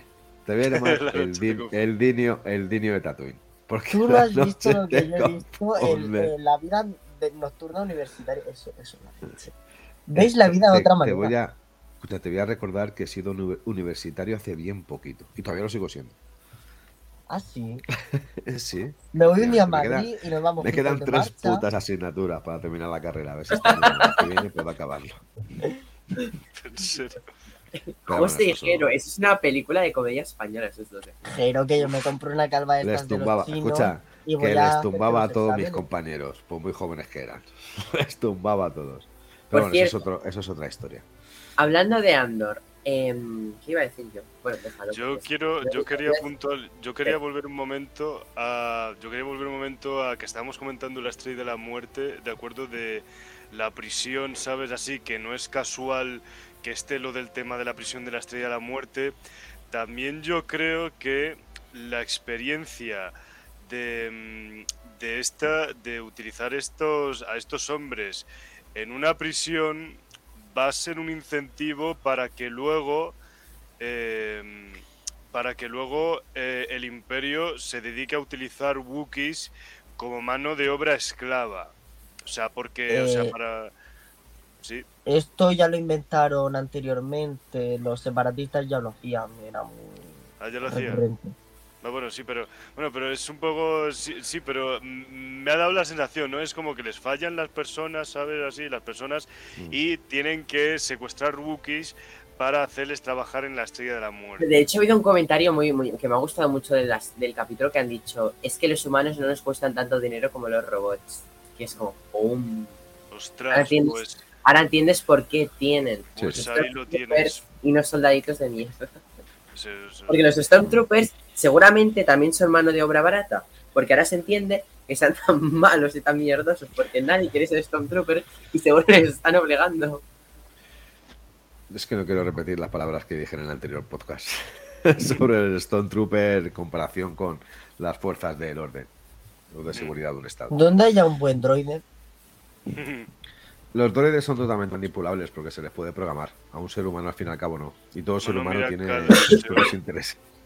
Claro, mira, O un clon, eso, pero con chip. Un clon, pero, bueno, sí, un clon con, pero con chip, claro. Sí. Hablas de, fa- de de Facha Crosshair. Facha cross. Eh, Crosshair se quitó el chip y tenía convicción, lealtad. Algo que no tienes. Josep, me Bueno, gusta mucho que- tu foto de perfil de StreamYard. eh. Sí, ¿eh? No sé por qué sé. ¿Te has visto el logo de Tatooine? Sí, sí, sí. No, es que, a ver, como, como me dejaste StreamYard, pues sa- sale ahí. Porque no, no lo he quitado porque no lo he usado. Y ahí sale. Es verdad. Claro, lo pillo. Y no he querido cambiar nada por si acaso. Claro, porque digo, qué raro que no se haya puesto el logo de. de del fan para el fan. Sí, sí. Bueno. se me ha- de hecho, se me ha olvidado hasta ponerlo en el nombre. Es, es un logo, es un logo bonito el de, el de Conexión Tatooine. Yo, que mira, y todas las que evoluciones que, estamos- ha tenido. Mira, aprovecho ya que estamos en directo porque me flipa cómo en cada serie lo actualizáis y en cada serie queda súper elegante y, y- cómo cambiáis toda, to- toda la, mm, el diseño siempre manteniendo la misma esencia. Me flipa, creo que hacéis ahí un trabajazo y, no sé, me motiva también a mí hacer cosas chulas como esas y que me gusta mucho eso. Hay que Gracias. agradecérselo sobre todo, a, aparte de Neil, que es el, el cabeza pensante, a Julen y a Ruggier, que son los el diseñador y el ilustrador de- del grupo que hacen un En este caso, Rouget, que ha hecho esta, Este esta increíble adaptación de Andor. Después teníamos una adaptación increíble como la de Moon Knight, que la hizo La de Moon Knight es espectacular. Es muy chula la de Moon Brutal. Knight. Mm, Es brutal. Todas, la verdad es que todas, cualquiera de ellas, a mí me parece Pero, pero entre Andor y Moon Knight, a- a- yo son mis prefes, ¿eh? Bueno, eh, para mí mi preferido es el, el logo El de natural de, de conexión Tatooine. Para mí creo que es uno de los de las cosas más acertadas que nació de una conversación a tres. Eh, uno comiendo pipas, otro echando un cigarro y otro haciendo. ¿Quién será el eh, que come pipas? concert de Funkos. pues mira, yo, estaba que- yo era el que estaba fumando. Si quedaba uno de comer pipas y otro realizando concert de Funkos, todos sabemos que Ruggier es un concept y el de pipas te toca a ti. Y, y es cierto, salió, oye, ¿por qué no hacemos esto? Oye, pues si le ponemos lo oye, voy a hacer una prueba. Y, y al final quedó, quedó de maravilla. Pero bueno, Pues Cosas aprovecho que- también porque, eh, o sea, aparte de esas adaptaciones, me gusta mucho vuestro logo. De hecho, en bachillerato, un trabajo de dibujo, me basé en vuestro logo para, para hacerlo. joder. Es verdad, yo es- se lo pasé a y todo. es de agradecer. en su Sí, momento. sí, sí. Es, es de agradecer, Josep. Es de agradecer. Joder. Qué crack. To- todo lo que se hace con, con cariño, con ilusión y con sentimiento, creo que al final queda, queda bien, queda bonito, queda vistoso. Y, y bueno, es verdad que a la gente le gusta, ¿eh? O sea, es un, es un logo que a la gente le llama la atención. Coño, ¿eso qué es? Yo que lo tengo en varias camisetas, coño, ¿eso qué es? Pues esto es. Eso es verdad. Mira, yo el- otro- por ejemplo, es una cosa curiosa así, random, que me estoy yendo de Andor, ¿no? Pero muchas veces, en plan, llevas camisetas que tienen dibujos raros, ¿no? Y la gente no se pregunta, pero no sé por qué, yo siempre que llevo la, la camiseta de Conexión Tatooine, pues no sé, un día que tengo gimnasia o algo así, ¿no? La gente me dice, ¿ese logo qué es? O sea, ¿por qué no me lo preguntas cuando llevo una camiseta del Pull and Beer que pone un logo así, un dibujo raro, y sí cuando llevo la de Conexión Tatooine? Entonces dices, ¿ah? la gente Porque pregunta llama, qué es. ya- ya- llama, llama la atención. Eso está No claro. sé. Hablando de logos, el de Andor a mí me gusta mucho. Sí. Como Como la que- serie. No, pero la verdad que José, cabrón. a mí el logo de Andor, o sea, presentaron Está uno, si no me equivoco, José. en el Investor Day, que no era muy chulo del todo, y creo que con este lo, lo acertaron del todo. Sí, Sí. hicieron este que es el definitivo, que de hecho eh, es la misma tipografía de Mandalorian. Eso leí por ahí. Sí, sí, sí. Y lo arreglaron porque la D no tenía ese, ese piquito y era la, la legibilidad era difícil. Y Yo, yo le, yo le pasé, yo le pasé el póster a mi madre, me dice Andir, y yo dije, ay, que le han cagado, y la gente lee Andir en vez de Andor. Claro, pero después con, con ese palito, o sea, con, con la- el piquito de la D, sí que se nota ya mejor la, la O. Sí. Sí. La verdad es que sobre un fondo negro eh, se nota mucho más que, ese, que, es, que es Andor. Sobre un Sí. fondo negro resalta, resalta mucho más. Otra cosa maravillosa de Andor es que cada capítulo en la intro tiene un tema diferente adaptado a lo que va a pasar en el capítulo. O sea, Sí. la intro que escucháis cuando sale el título, la modifican cada capítulo. Sí, Sí. cierto. Por cierto, hablando de la banda sonora de Andor, ¿recordáis la banda sonora de, del momento, el tema en el que empieza, está en la playa? No, este es el de Andor. No, no, no, el, el- el- Ah, vale. hablando Del del de, el- episodio, el tema que sí. está así muy fiestero en la playa. Sí. cuando- Ah, vale. Sí. Cuando empieza toda la secuencia. Pues ese tema suena también en Morlana, en el bar, y suena también en, en otra parte, en, en- en la cena de, de Mon Mothma. Y es O que sea- ha hablado el, el compositor de la serie y ha dicho que han creado ese tema como para que sea un hit que hay en la galaxia y que vaya sonando Es- por ahí. O sea, es el baby, no me llames de, de Sí, Star Wars. literal, sí, sí, sí, sí, sí, sí, sí. Y me parece brutal. Yo porque sé quién es el compositor. Max Ribo. Max de él. Ribo despechada. Sí, sí, sí, sí. Pero me parece maravilloso cómo, que es, es muy sutil porque no te lo han tirado a la cara, pero cómo lo han enlazado de esta forma y que cuando lo descubres dices, qué guay. ¿Ves, José, cómo están Es- curradas mira, las cosas no sé. Y Es- además que te que suena, te lo de escuchas y te suena. Y en El Señor de los Anillos también. Los anillos de poder no había quien los salvase. Neil, no me vas a atacar. ¿Qué tiene que ver ahora los anillos con Pues yo que Yo es que como no he visto, como no he visto la serie, no, no te puedo No opinar la veas, sobre pero el la poder del anillo. a- Yo como la, la he dejado a medias porque no podía seguir. No, no sé Así voy a acabar yo con Andor. En los tres siguientes no me vais a ver, no los voy a ver. Pero, pero, José, di- dime, dime la verdad, eh, ¿qué fallos le ves a Andor? O sea, Yo creo que es un ¿qué, qué es papel lo que, que, se está qué- poniendo. qué es lo que te gustaría ver en Andor que no has visto? Si O sea, y no- realmente. y no, me, y no me seas, no me seas Team Ruger de decir, yo es que quiero espadas láser, porque es que me No, cago en la puta. Yo Bueno, nunca. A ver, yo soy muy fan de Rebels. A mí todo el tema rebelión, imperio, imperio malo malísimo, rebelión tal, que después te enseñen que unos no son tan malos, unos no son tan buenos. Bueno, que sí, que eso lo llevamos viendo la vida de tiempo, no es novedad ahora. Em, me gusta, vale. Pero a mí que me metan a este en una cárcel en plan Torrente 4, que yo no le encuentro entretenimiento ninguno, salvo no es que realmente, y tú dirás, ¿te tiene que entretener? Y yo te digo, sí. Si quiero ver algo mm, que no busque entretenerme, que busque enseñarme tal, o, o que busque aburrirme, pero que por lo menos sea algo de calidad, tipo película nominada al Oscar, que después es más aburrida que una ostra. Pero es bonita, te enseña cosas. El poder del perro era muy aburrida, pero me gustó.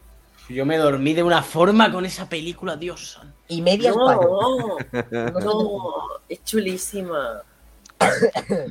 Me dormí a los 20 Mira. minutos. así que tú defendías el poder del perro a Yo- Yo estaba en los Oscars que un poco más y me hago un roll-up, una pancarta, una camiseta que ponga Dime el poder. del Olvidémonos, de esa noche, esa noche de los Oscars tan sumamente larga que yo acabé tirado en el sofá con la cámara puesta diciendo ¿Tú "¿Dónde acaba sabes? esto?". Y tú sabes lo mal que lo pasé al día siguiente. Claro, no dormí. O sea, estuve Y- un y día entero en el instituto horrible, sin haber dormido. Mi Yo, puta mira, vida, yo no fui al instituto al día siguiente. Yo tampoco.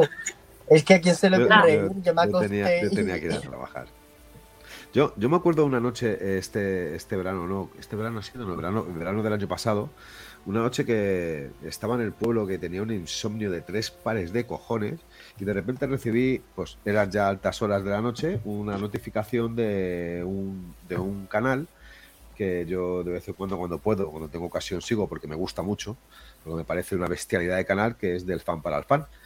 Y, y era el tráiler el tráiler de No te lo Spider-Man. esperabas, ¿eh, Josep? No, no se lo esperaba. no, no. Y Era el tráiler de Spider-Man. Y escucha, estuve con vosotros durante mm, todo el rato ahí en el pueblo conectado viéndolo. Me pareció brutalísimo ese, ese día, Sí, lo, que, sí, lo que hicisteis. Y bueno, lo quería decir, me encantó. Y es verdad que al día siguiente no tenía que trabajar porque estaba de vacaciones. Entonces, bueno, pude estar hasta la, cercana a las 10 en la cama. Pero el día de los Oscars no. El día de los Pues Oscars. fíjate, fíjate que a mí me flipa esos, esos directos noc- nocturnos esperando trailers, simplemente charlando, me flipa. Porque lo A he hecho muchísimas veces. O sea, con Mandalorian, creo que lo he hecho varias veces con Mandalorian. Neil, tú has estado en varios, ¿no? Creo que también. ¿Me Yo, yo suena? estu- estuve toda la celebration contigo. Claro, claro, claro. Pues yo me acuerdo de estar. Hasta- Y la de certeza- 23 de este año también. Claro, sin certeza de nada de si iba a salir o no. Tres horas hasta las 4 de la mañana esperando un trailer de Mandalorian. Y una noche pasó que no salió. Y nos quedamos así.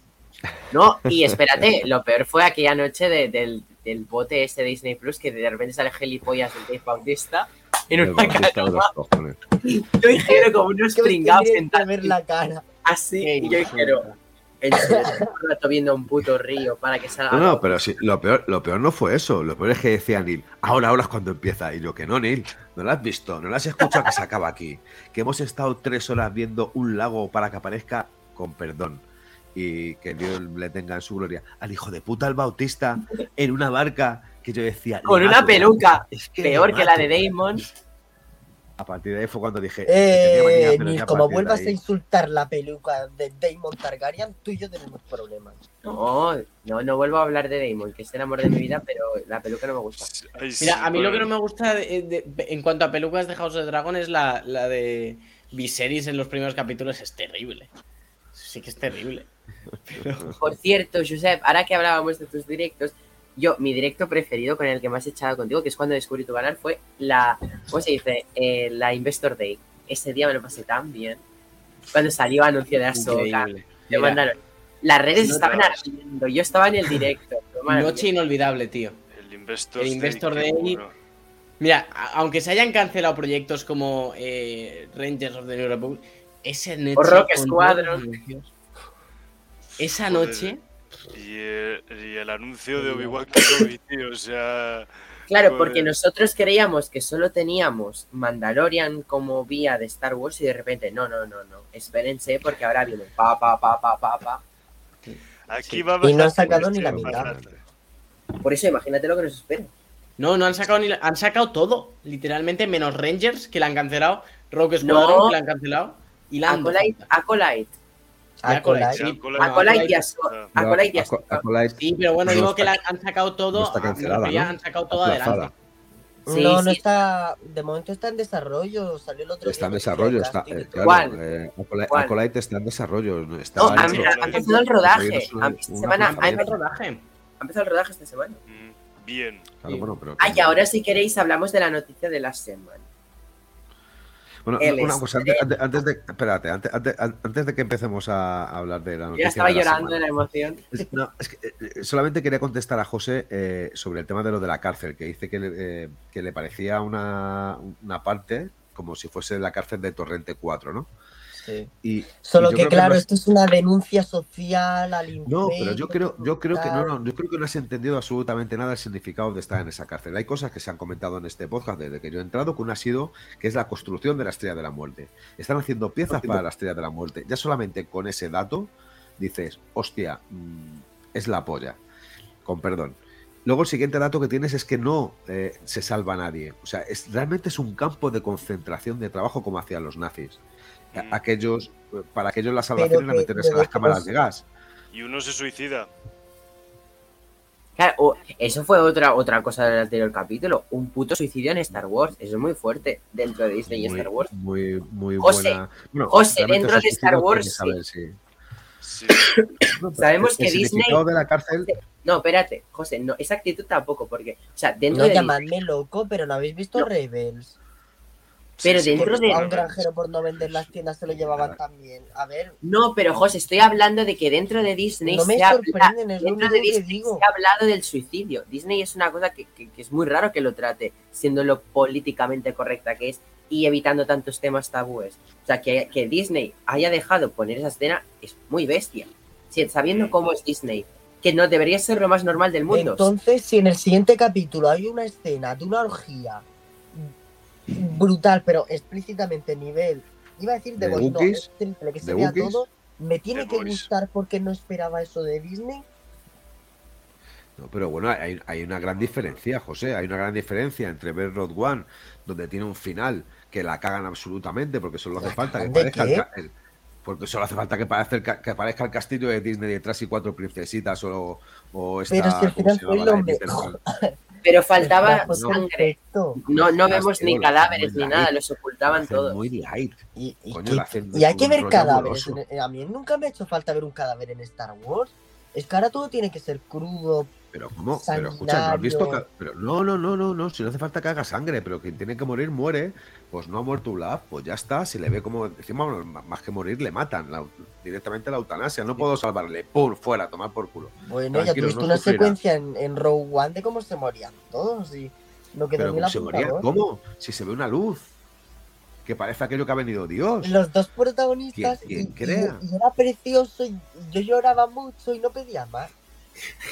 Pero José, tú en ese momento eras muy joven y eras muy dulce y eras muy Hace una inocente. semana que la pusieron Te en la hacer una 4 y me la no.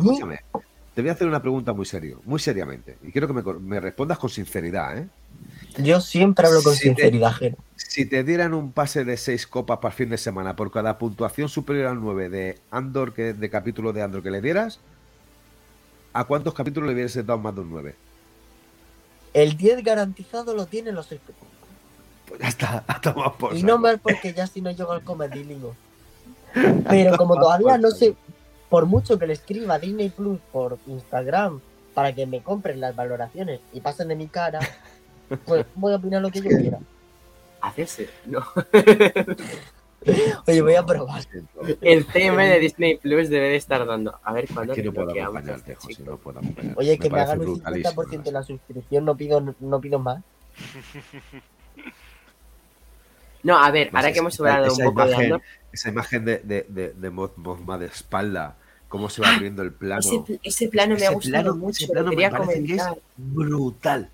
Cuando brutal. enfoca, y sobre todo, no, Jero, y, y el clímax de ese plano es cuando baja la cabeza. A mí ahí ya he dicho Sí. que. Qué poético, eh. Brutal. Yo No, temblaba. pues, co- José, con muy poquito. Con una imagen Mira, es una lástima muy lentamente. Que el pitido de censura que había implementado en Obi-Wan Kenobi no lo tenga en Andor, porque te estaría todo el rato haciendo- joroba. Pues, pues, eh, actívalo. Tengo que Actívalo. bus- Llama- tengo que buscar Eso sí me ha gustado, vale. Lo reconozco, ese plano es espectacular. Pero pocas cosas de la serie. La muerte de Bueno, no miento, que- este capítulo, a ver, es que estoy aquí de hater, pero otros capítulos sí han estado muy bien. El de las estrellitas, el ojo, creo que era el ojo. El ojo, Ah, el ese- ojo, sí. capítulo-. Espectacular, es que son 10 de de capítulos. decir que muchos Sí. habéis dicho que este capítulo es vuestro preferido de la serie, pero a mí el capítulo del ojo es mi preferido. Es que a mí me sí, venís a decir que este es el Fab y, es ¿dónde ha quedado el ojo? Para mí el Mira, ojo ese es capítulo, el del ojo, lo tendríamos que haber visto en cines, tío. En el cine. O sea, Sí. O sea, No, para no, mí, para mí, fíjate, o sea, yo, yo, yo justo estaba pensando, El Ojo es un episodio que si me dices que, que es una película, ¿sabes? O sea, me lo creo, ¿sabes? O sea, incluso que si lo ha hecho, que si, o sea, que encima, además, si me dices que lo ha hecho Denis Villeneuve, me lo creo porque parece hecho por Denis Villeneuve, ¿sabes? El episodio, así curiosamente, ¿sabes? O sea, esa es la sensación que tuve con el episodio. Ojo. Yo, mira, si esta serie hubiese tenido más audiencia, creo que lo ideal hubiese sido cada tres capítulos hacer una estrella en cines, tío. De los tres. Sí. Eso lo hicieron con Miss de Marvel en Pakistán. Sí. En Miss Marvel, cada dos Josep, capítulos llegará, los ¿eh? proyectaban en el cine. pero yo creo que llegará el momento en que los cines Sí. también apuesten por ver series, quizá de manera Yo- conjunta, dos, tres capítulos. Conexión Tatooine En- es testigo de que yo llevo diciendo desde Mandalorian que, que deberían ponerlas cada X capítulos en- al cine. Ya lo hicieron. Ganarían en mucha España. pasta, ¿eh? En España se Sí. hizo, la única que se- vez que se ha hecho de llevar una serie al cine fue con los tres primeros capítulos de La Veneno que estrenaron el tercero en cine. Salieron los otros dos primeros. No sé si fuiste, yo fui sala llena, espectacular. Eh, taquilla, mm, creo que lle- llegaron a no sé cuántos millones, creo que fue lo más taquillero de España por esas fechas. Claro, era 2020 y no había claro. más que ver. ¿Puede ser que lo hicieran también con Juego de Tronos? En al- en- De hecho, el, el- En la España, semana pasada. Sí, de hecho, la semana pasada. HBO proyectó el último capítulo de, de La Casa del Dragón. Pero que proyecte un pase de prensa, no, yo estoy hablando. no era un pase de prensa, era un- no, era un no era un pase, que no era un pase de prensa. Era un evento en Cáceres, ¿no? No, bueno, aparte no, pero en Madrid hicieron un evento hicieron donde proyectaban el último capítulo con Pero todos los fans. de, de ahí, mm, enhorabuena para los que fuesen invitados. Pero Claro, bueno, a ver, estoy hablando en porque- que tú pero claro, sí, había fans que, claro, si tú eres fan no puedes ir. Nosotros, por ejemplo, al ser Conexión Tatooine, pues sí que recibimos una invitación para dos personas, que eso es distinto. Claro, eso lo ¿En hacen conexión. No lo ninguna hacen- invitación. Pues es que No sé, Conexión Tatooine No te preocupes que te invitaremos, coño. Sí, no sé, yo, yo ya luego hablamos, pero en plan, eh, Conexión Tatooine estaba suscrito al, al medio de prensa de, o sea, de, de HBO, entonces nos invitaron la, la invitación. Pero, por ejemplo, yo conozco a un chico que tiene un canal eh, bueno, Josep lo conoces, Topper. Sí. Topper, eh, el amigo del padre. Pues Topper em, no estaba suscrito y consiguió ir al evento. O sea, sí, o sea, había maneras de poder conseguirlo, de todas maneras. Pero, Pero ni a donde yo quiero ir es que sea de manera abierta, bueno, abierta. Sí, que ya tú está pagues y puedas verlo, ¿no? Por ejemplo. Pero que lo de HBO no, no es abierto ni nada, eso es un evento y ya está. Eso es verdad. Un Sí, estreno. tienen que hacer más cosas Si en tengo que hacer algo más que meterme en la página del cine para comprar entrada, no me sirve. Mira, por ejemplo, Netflix ya lo estaba aplicando. Algunas películas las está estre- estrenando en cines. Es hacerlo con series. A lo mejor es más arriesgado. Pero bueno, yo creo que también habría gente que se lanzaría. Sí, Es que eh, eh, imaginaos, imaginaos por un momento el estreno en cines de Stranger Things. O sea, yo creo que Stranger Things ha sido en, lo- en los Uh, últimos tiempos El el último capítulo. mayor estreno, o sea, me refiero a la mayor audiencia de, de una serie que ha tenido, Stranger Things, pues imaginaos el rendimiento económico, sabiendo, aun sabiendo que tú puedes verla en tu casa tirado en el sofá, en gallumbos o en pijama o en bolas, el, el- el dinero que podrían haber conseguido estrenando tres capítulos de Stranger Things en una sala de cine. Seguramente la recaudación hubiese sido brutal. Pero bueno, o brutal. sea, Totalmente. Bueno. A lo mejor incluso eh, una semana antes del estreno en Netflix en cines. o sea, Sí, o al sí. revés, el mismo día que se estrena en Netflix, al cine. O el último capítulo, eh, estreno, porque la gente iría a ver el último. Pero no solamente quizá el último que a lo mejor se hace corto, sino un poco más. A- acordaos no, de pero- hace, hace unos Es meses el cuando último vimos. Stranger Things Hero dura dos horas y media. Yo creo sí, que el último episodio pasa. tampoco hace falta, Es no Es he que el visto- Stranger Things daba, daba. más episodios. pero, pero acordaos cuando hablamos en un podcast hace unos cuantos meses de que vimos el tráiler de Boba Fett en el cine. Yo fui Sí. uno de ellos. No me acuerdo con qué película, no sé si fue con una de Marvel, no me Fue acuerdo. con Spider-Man, que ponían trailer de Spider-Man Boba. fue, ¿no? Sí. Bueno, pues. Porque era escucha, diciembre, me acuerdo fue- perfectamente. fue la hostia ver el tráiler de Boba Fett en el cine. Imagínate la posibilidad Porque de era ver el como casco. nosotros, Era ver el somos- casco de Boba en el cine. que somos miles de personas las que seguimos, eh, por ejemplo, Star Wars, el poder tener la oportunidad de ver en el cine eh, uno, dos, tres capítulos de una serie que realmente o te gusta o eres muy fan de, de, por ejemplo, Star Wars. Es, la, Si es no me equivoco, es la- Disney, Disney estaba. Yo creo que es el futuro. Yo creo que eso es el futuro. O sea, hacer cines de plataformas de streaming o en el cual se proyecten proyectos de plataformas de streaming. Disney, Mm. si no me equivoco, estaba buscando la posibilidad de comprar cines para hacer algo parecido. De momento no se ha llegado a nada, pero lo bueno de eso es que, claro, em, sería hacer, hacerlo más fácil.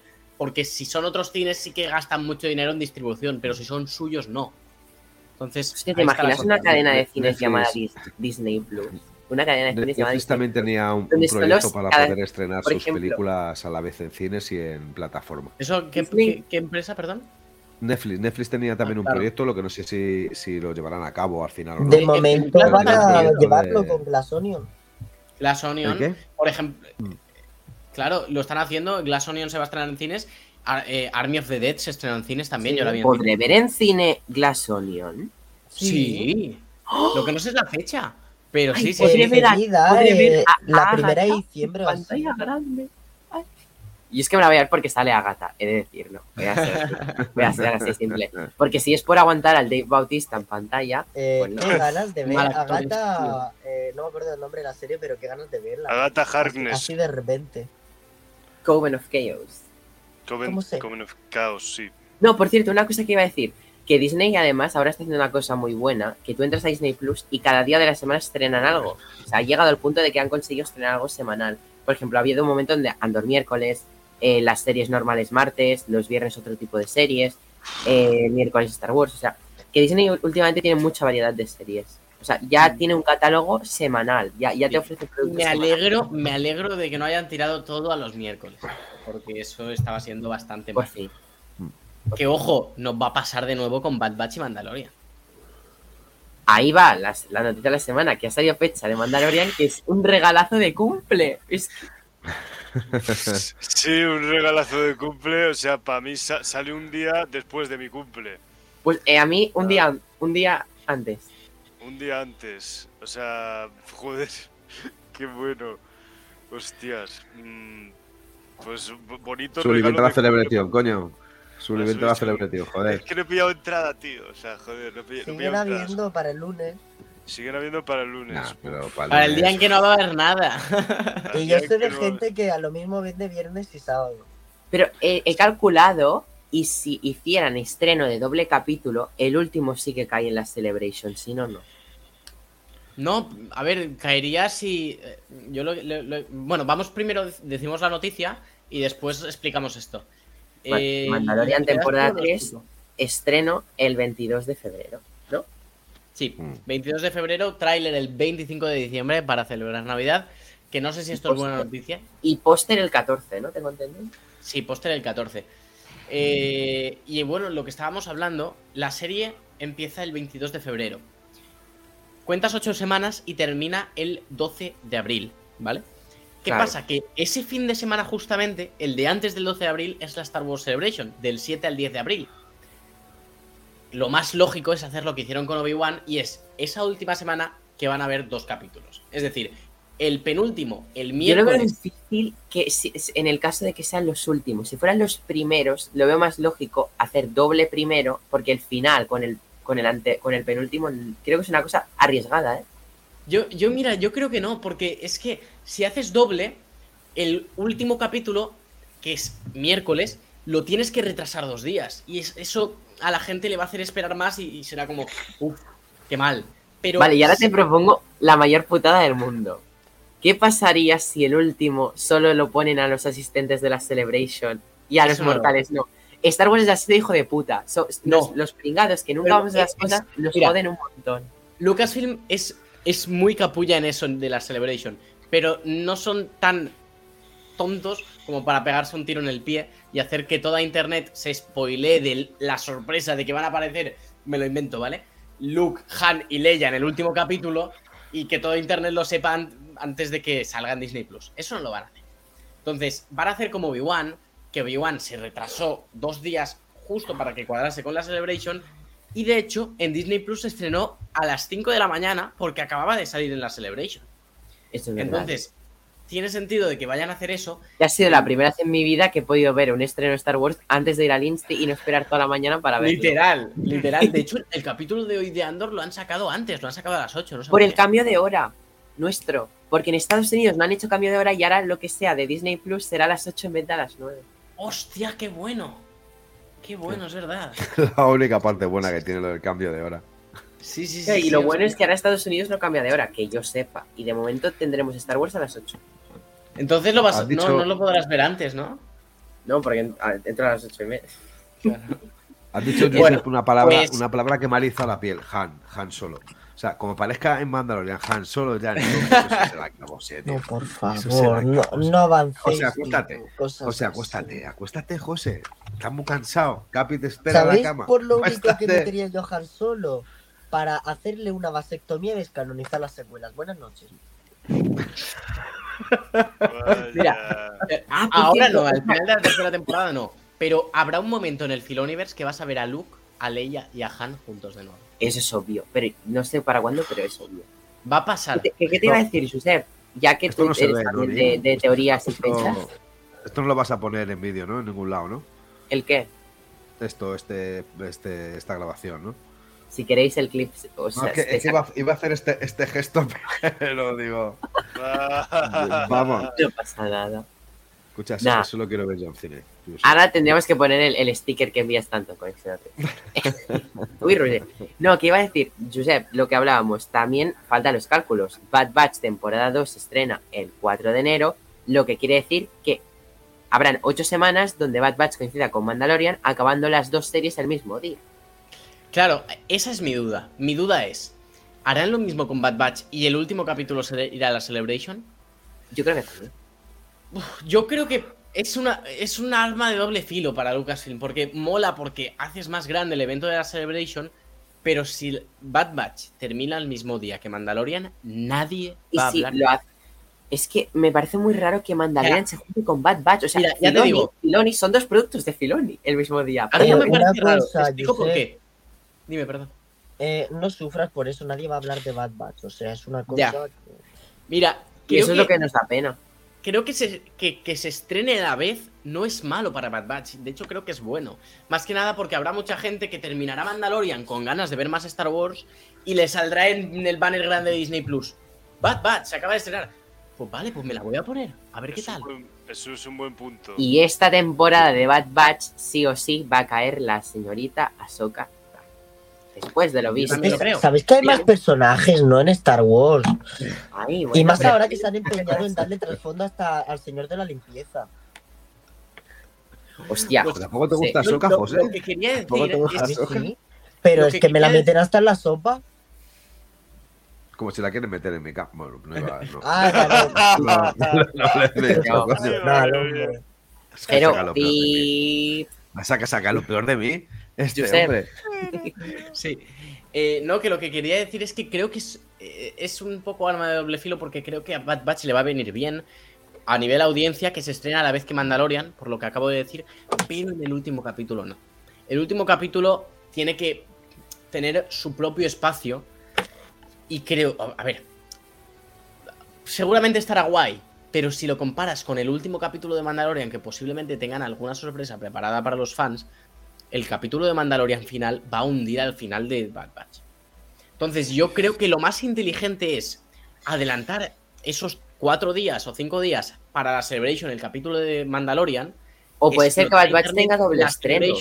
¿Mm? También habría una pequeña oportunidad de Bad Batch doble estreno. Mm, Podría ser también. Porque Es con animación es más típico.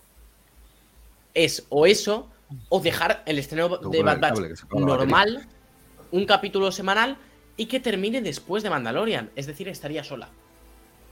Creo Claro. que es mejor. Porque si está sola, no tienes a ningún otro capítulo de Mandalorian que te diga. em, voy a hablar más de Mandalorian que de Bad Batch. ¿Sabes? Pero aquí la cuestión es que una teoría que hablamos hace mucho tiempo, incluso con Josep lo, lo he hablado muchas veces, el tema de que Star Wars ya le dará igual y va a empezar a emitir a la vez animación que live action.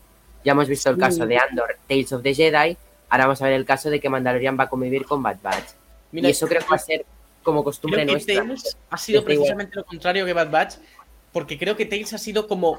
Vamos a hacer que más gente vea Andor. Con Tales of the Jedi. Por eso la han estrenado ahora. Creo que no les ha salido bien. Creo que Tales of the Jedi tendrían que haberla estrenado el día de Navidad. Y, y- y ya está. Post Andor, sí, yo también lo vi muy precipitado. Porque Tales no es que fuera un capítulo, Tales es que fue una puta serie Claro. de golpes. Creo Eso que, a ver, el movimiento es. no- sí, pero es- era una serie que claro. se veía en una hora. Sí, O sea, Ya, una, pero- una temporada de Paquita Salas dura más. Pero mira, el movimiento de, de Tales está claro. Es justamente la semana que termina House of the Dragon, Rings of Power y She-Hulk. La semana que está sola Andor te meten Tales. Para que la gente vea Tales, les salgan el banner de Andor y digan, voy a ver Andor. Creo que no les salió bien.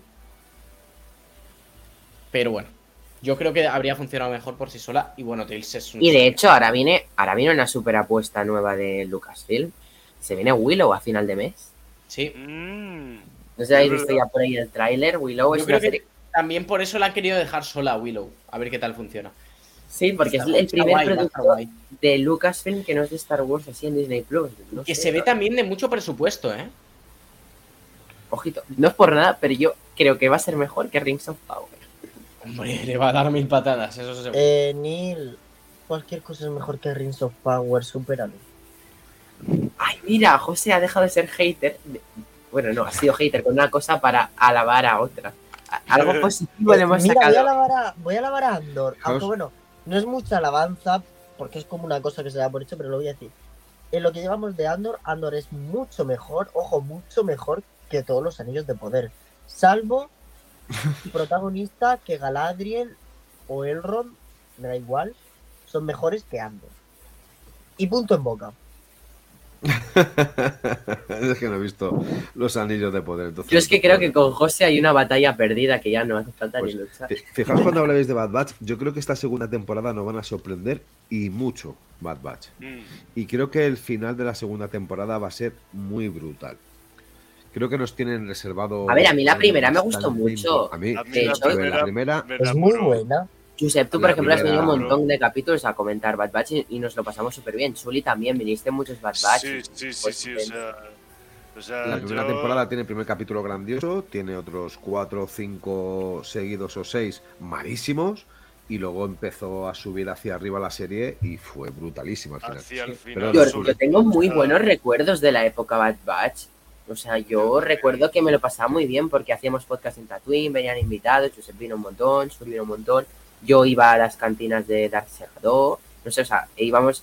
Os De hecho, yo pasabais las- el podcast de Bad Batch diciendo lo mala que era, pese a que algunos la defendíamos a capa y espada. Yo la defendía, por ejemplo. Por ejemplo, Mira, yo con Bad Batch único conocí a Suri. es que le sobran capítulos, ya está. Hmm. Eso es lo único que se Le le puede sobra. achacar. Le sobra mucha paja de Omega. Y me parece, o sea, yo tenía la, o sea, estaba segurísimo de que iban a reducir capítulos a la segunda, pero no. Ya veremos. Esa animación, se pueden permitir nece- hacer lleno, Yo necesito ver a más a Omega. O sea, que a mí me tiene. Además, Omega. creo que Sí, no pero- os va a pesar tanto el relleno de esta segunda temporada. No os pesará tanto el relleno de esta segunda temporada porque luego al lado tendremos al maravilloso Mandalorian. Claro, y, y es lo que te iba a decir, o sea, a partir de noviembre, a partir de, eh, eh, bueno, más, más- a partir de diciembre, eh, vamos a vivir los fans de Star Wars muy bien, ¿eh? O sea, ya estamos viviendo muy bien con Andor, pero a nivel hype estoy hablando, porque Es que Mandalorian da mucho hype. 14, yo ya tengo hype, yo desde que dijeron eso, Sí, yo estoy que no Porque claro, yo estaba pesimista y decía, no va a ser en febrero, la van a poner el estreno en abril y van a retrasar otra vez el puto calendario. Sí, yo era pesimista. Y, y no, parece ser que, que sí que van a mantener ese 22 y me mola mucho. O sea, yo estoy muy ilusionado porque, mira, mitad de febrero, perdón, mitad de, de, mm, de diciembre, primer póster. Ya a partir de ahí vamos a estar una semana locos. Final de diciembre. Será una foto de Pedro Pascal así, con el, o sea, con el casco, pero así, ¿sabes? Y a ti te va a encantar porque es el Mandalorian. Final de diciembre, tráiler. Vamos a estar dos semanas loquísimos. ¿Qué pasa? Empieza Bad Batch. Estaremos hablando de Bad Batch y te, te irán saliendo de repente imágenes de Mandalorian. Te irán saliendo declaraciones de cosas de Mandalorian. Y vamos a tener un enero. Te han muy salido jugoso. nuevas fotos de Boca Tan que Neil se pondrá de fondo de pantalla cada semana una nueva. Muy jugoso va a ser enero. Y febrero va a ser como con of Boba Fett, que salían Sí. teasers de un minuto que decían, Dios santo. Ay, por favor. Yo estoy muy hypeado con Mandalorian. No de adelantéis que va a se ser viene como la mejor Boba Fett, serie de Star Wars. sacos Se va a venir O sea, Ahsoka después de Mandalorian. Ahsoka, es verdad, es verdad. Yo, Ahsoka, mira, joder. Creo que Ahsoka mm, va a tener más fecha tirando a agosto o septiembre que otra cosa. Bueno, a mí me da igual, lo, lo importante es que la vea ya el año que viene, porque yo lo que estoy aguantando Sí, para sí, ver sí, sí, sí, sí, eso Sí. 100%. Mira, el calendario para mí es este. Bad Batch, Mandalorian, entre medias te van a meter Jedi Survivor, se va, va a salir a la venta. Mm. Ah, Ese va a y aparte, otra cosita. Te van a poner, yo creo, el año que viene algo de animación como Jedi Academy, esa de la High Republic de dibujitos. Esa te la van a meter. Young Jedi Adventures era, ¿no? Sí, eso.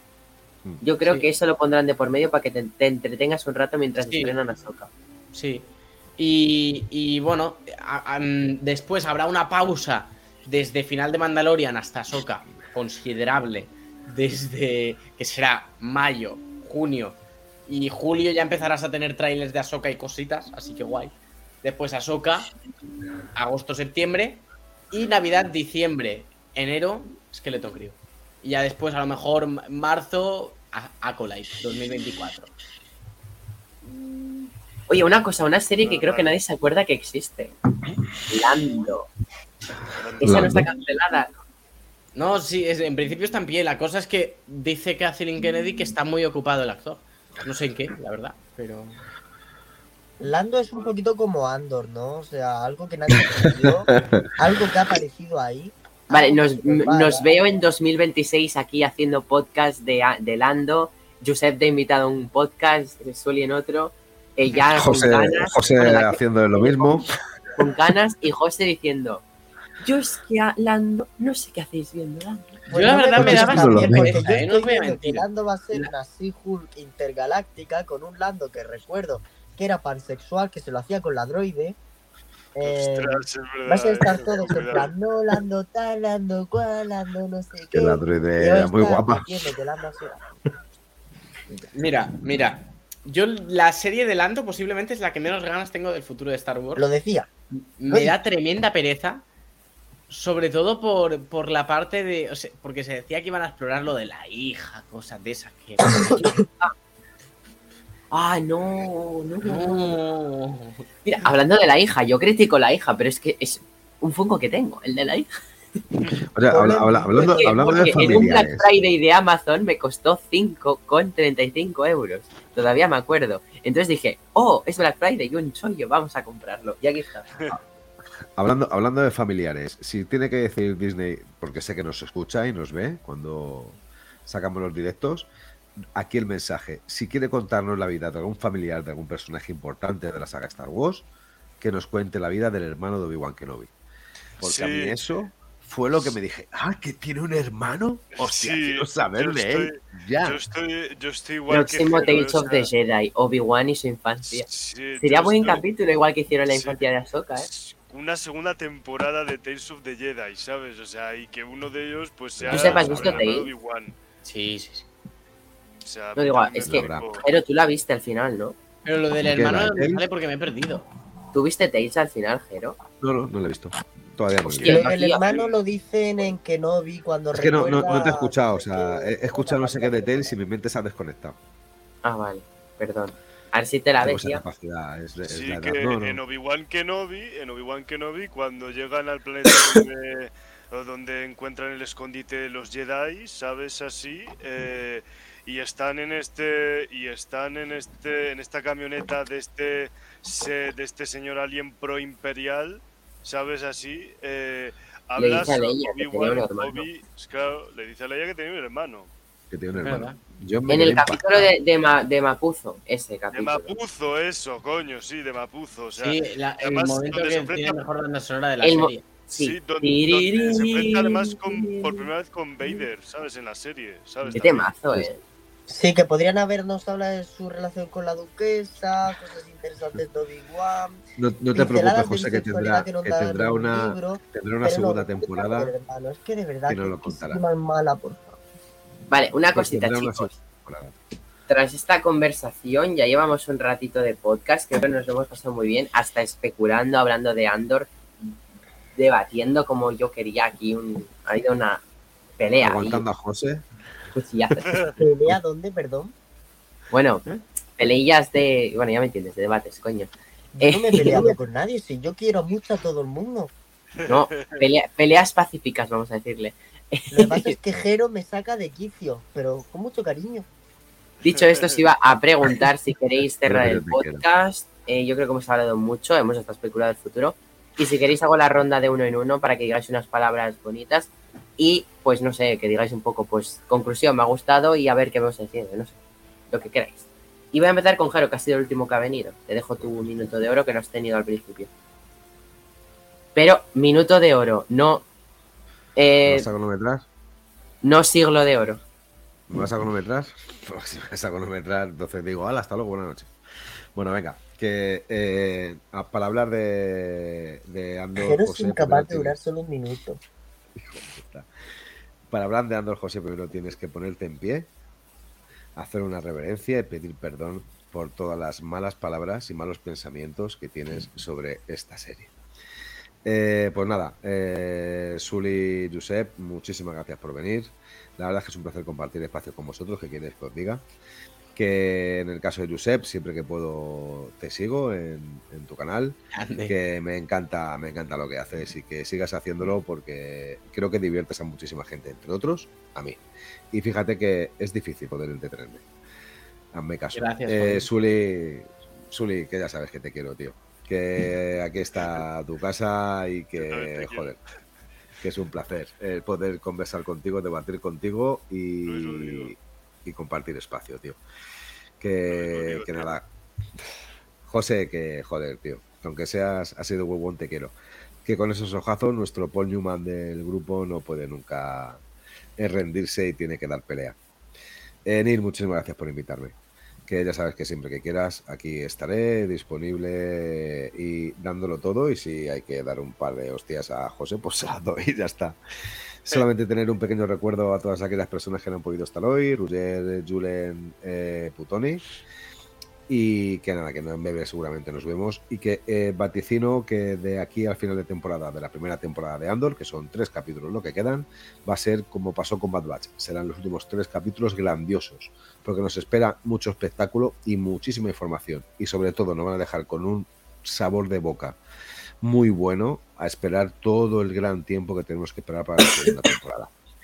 Así que nada, muchísimas gracias por, por escucharnos, a todas, a todos y a todes y que os quiero. Y que aquí me tenéis, ya sabéis. El psiquiatra Tatooine. Ah, y no digo más, eh, Neil. Algún día contaremos alguna cosita que tenemos entre manos. Y tanto, Todavía pero no. aún queda mucho, aún queda mucho. Pero si viene un proyecto live action, vamos a decir eso. José puto.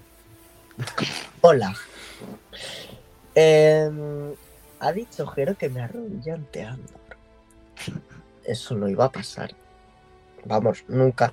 Yo solo me arrodillo ante mi señor Barry y nadie más. Em, perdón, hoy he estado muy hater, de verdad, no volverá a pasar. Bueno, no lo garantizo porque la semana que viene se estrena Andor.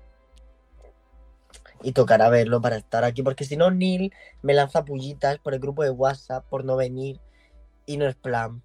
Mm, Neil, lo sé. Que se nota, falta que pongas José. Pero bueno, eso. Eh, no me está gustando Andor. Es que no puedo remediarlo. me- Soy yo el primero que quiere que le gusta, pero bueno. Eh, perdón, he estado hoy muy borde. Me justifico con que no me ha gustado ninguna de vuestras opiniones. No estaba de acuerdo con ninguna, con nada. No, lo siento. Jero, te quiero mucho, de verdad. Pero es que has llegado arrasando encima.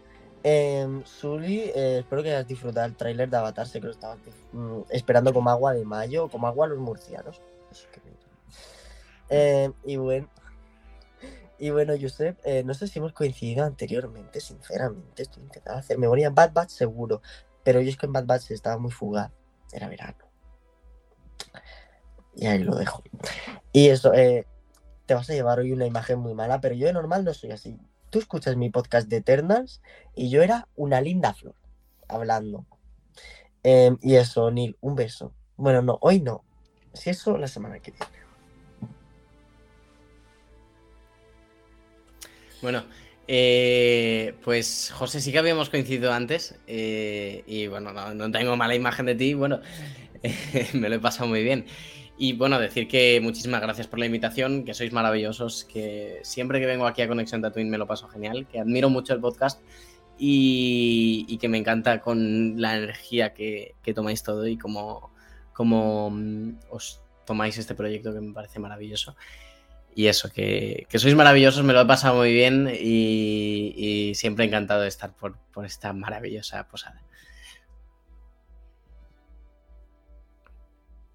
Uh. bueno, pues eh, yo por mi parte también chicos, o sea, también de nuevo como te dije Neil, o sea, muchas gracias por haberme ofrecido volver aquí a Tatooine, aunque fuera cinco minutos antes del directo, o sea, yo te lo, te lo, te lo agradezco un montón, ya sabes que yo me lo paso bomba cada vez que vengo aquí con vosotros a hablar de Star Wars y de cosas y que a mí me hace mucha ilusión a venir aquí. Eh, Jero, te quiero, o sea, Neil también te quiero. eh, o sea, ya, ya lo digo así de, de, mm, así de, ya que lo habéis dicho, también lo digo yo. Eh, bueno, es que os quiero a todos de Conexión Tatooine, ¿de acuerdo? Eh, José, o sea, aunque tú hayas sido muy crítico, a mí, a mí me gusta que estés, ¿eh? O sea, a mí me gusta, a mí me, pare, a mí me parece muy bien, ¿de acuerdo? Que, que sueltes tus opiniones y, y que, y que, o sea, que, y, y que además es sano, ¿sabes? O sea, porque también tiene que haber variedad de opiniones, ¿vale? O sea, aunque se sea uno así lover y hater, o sea, pues, pues bueno, sí, está bien la variedad de opiniones, ¿no? Porque si, si todos tenemos así la misma opinión, también puede llegar a ser un poco aburrido, ¿sabes? Así. Pero yo, por mi parte, yo no te juzgo por te- porque no te guste Andor, ¿de acuerdo? A mí me parece bien, ¿sabes? O sea, o sea, a mí yo la disfruto y tú no la estás disfrutando mucho. Pues bueno, pues eso, para gustos colores, no pasa nada. O sea, mejor, así es ah, mejor que exista diversidad de opiniones, claro está. Eh, y sí, pues sí, o sea, respondiendo a tu este, respondiendo a tu este, sí, lo he, he disfrutado mucho el trailer de Avatar 2 y creo que cuando acabemos me lo voy a poner otras cinco veces, así básicamente, y todavía sigo, sigo teniendo ganas de llorar cada vez que lo he visto. Eh, y bueno, Josep, eh, un placer haber, haber coincidido contigo aquí, eh, que alguna otra vez hemos coincidido de nuevo, así, eh, pero eso, o sea, mm, o sea ha sido, ha, sido un, ha sido un tremendo gustazo haber compartido mm, espacio aquí en Conexión Tatooine contigo, así, eh, que, también, que también de vez en cuando veo algunos de tus vídeos y me lo paso, y me lo paso bien, así, me, me gusta ver algunos, me gusta ver tus vídeos así de vez en cuando. em, y que, y que bueno, que en general, pues bueno, pues eso, pues muchas gracias a todos por este buen tiempo, de acuerdo, que a mí me ha hecho ilusión estar aquí y especialmente en una fecha como hoy, que he estado súper contento con el nuevo episodio de Andor y con el trailer de Avatar 2 y no he dado abasto con no, he dado abasto con con, la felicidad que llevo hoy encima, ¿sabes? Entre con esas cosas. Y entonces, pues nada, pues eso, muchas gracias y muchas gracias a todos por este buen rato que hemos tenido y, y deseando ya, eh, esperando la próxima. Hasta micro activado. Bueno, hay que palabras más bonitas, gente. Eh, es que siempre llega aquí el punto, ¿no? Todo el mundo dice palabras bonitas y claro, yo no sé decir palabras tan bonitas ellos, no, en fin. Eh, pues nada, quiero agradecer a los tatuinianos de siempre que están aquí, semana tras semana en Andor. Jero, que no me fallas ni un podcast, Jero siempre está ahí. José, que por fin ha venido Andor, ya era hora. Eh, maravilloso. No, Jero, ya te gustaría. Eh, Josep, en serio, muchísimas gracias. Hoy has sido el invitado especial de la noche. Y ya sabes que tenía muchas ganas de que vinieras a Tatooine. Por fin hemos conseguido la fecha. Espero que vengas más. Y bueno, sabes que en Tatooine te queremos mucho y nos encanta que vengas. En serio. Y a ver cuándo haces un directo o hacen algún evento para poder hacer directo y estar ahí horas compartiendo charlas. Y pues nada, Soli, el invitado express, sorpresa que ha aparecido hoy, que no teníamos planeado, pero ha venido de la nada, improvisado, porque nos has hecho el favor de venir hoy, que había un poquito de... Necesitamos cobertura. Soli, le, le he escrito un WhatsApp y dice, estoy cenando, pero no pasa nada, ceno y vengo. Así que Soli, muchas gracias también por tu participación. Dejaré aquí tus redes, pero también sobre todo voy a dejar el enlace en la descripción al canal de Josep. Para, a ver, es, es muy raro que si escucháis Conexión Tatooine no sigáis a Josep, pero por si acaso yo voy a dejar el, el YouTube de Josep, ¿vale? Eh, dicho esto, Tatianos, os quiero un montón. Nos vemos la semana que viene. Con ganas de que acabe Andor, de, de que acabe Andor, pero no porque no me guste, porque quiero ver el final épico que nos plantean. Así que nada, que vean muy bien.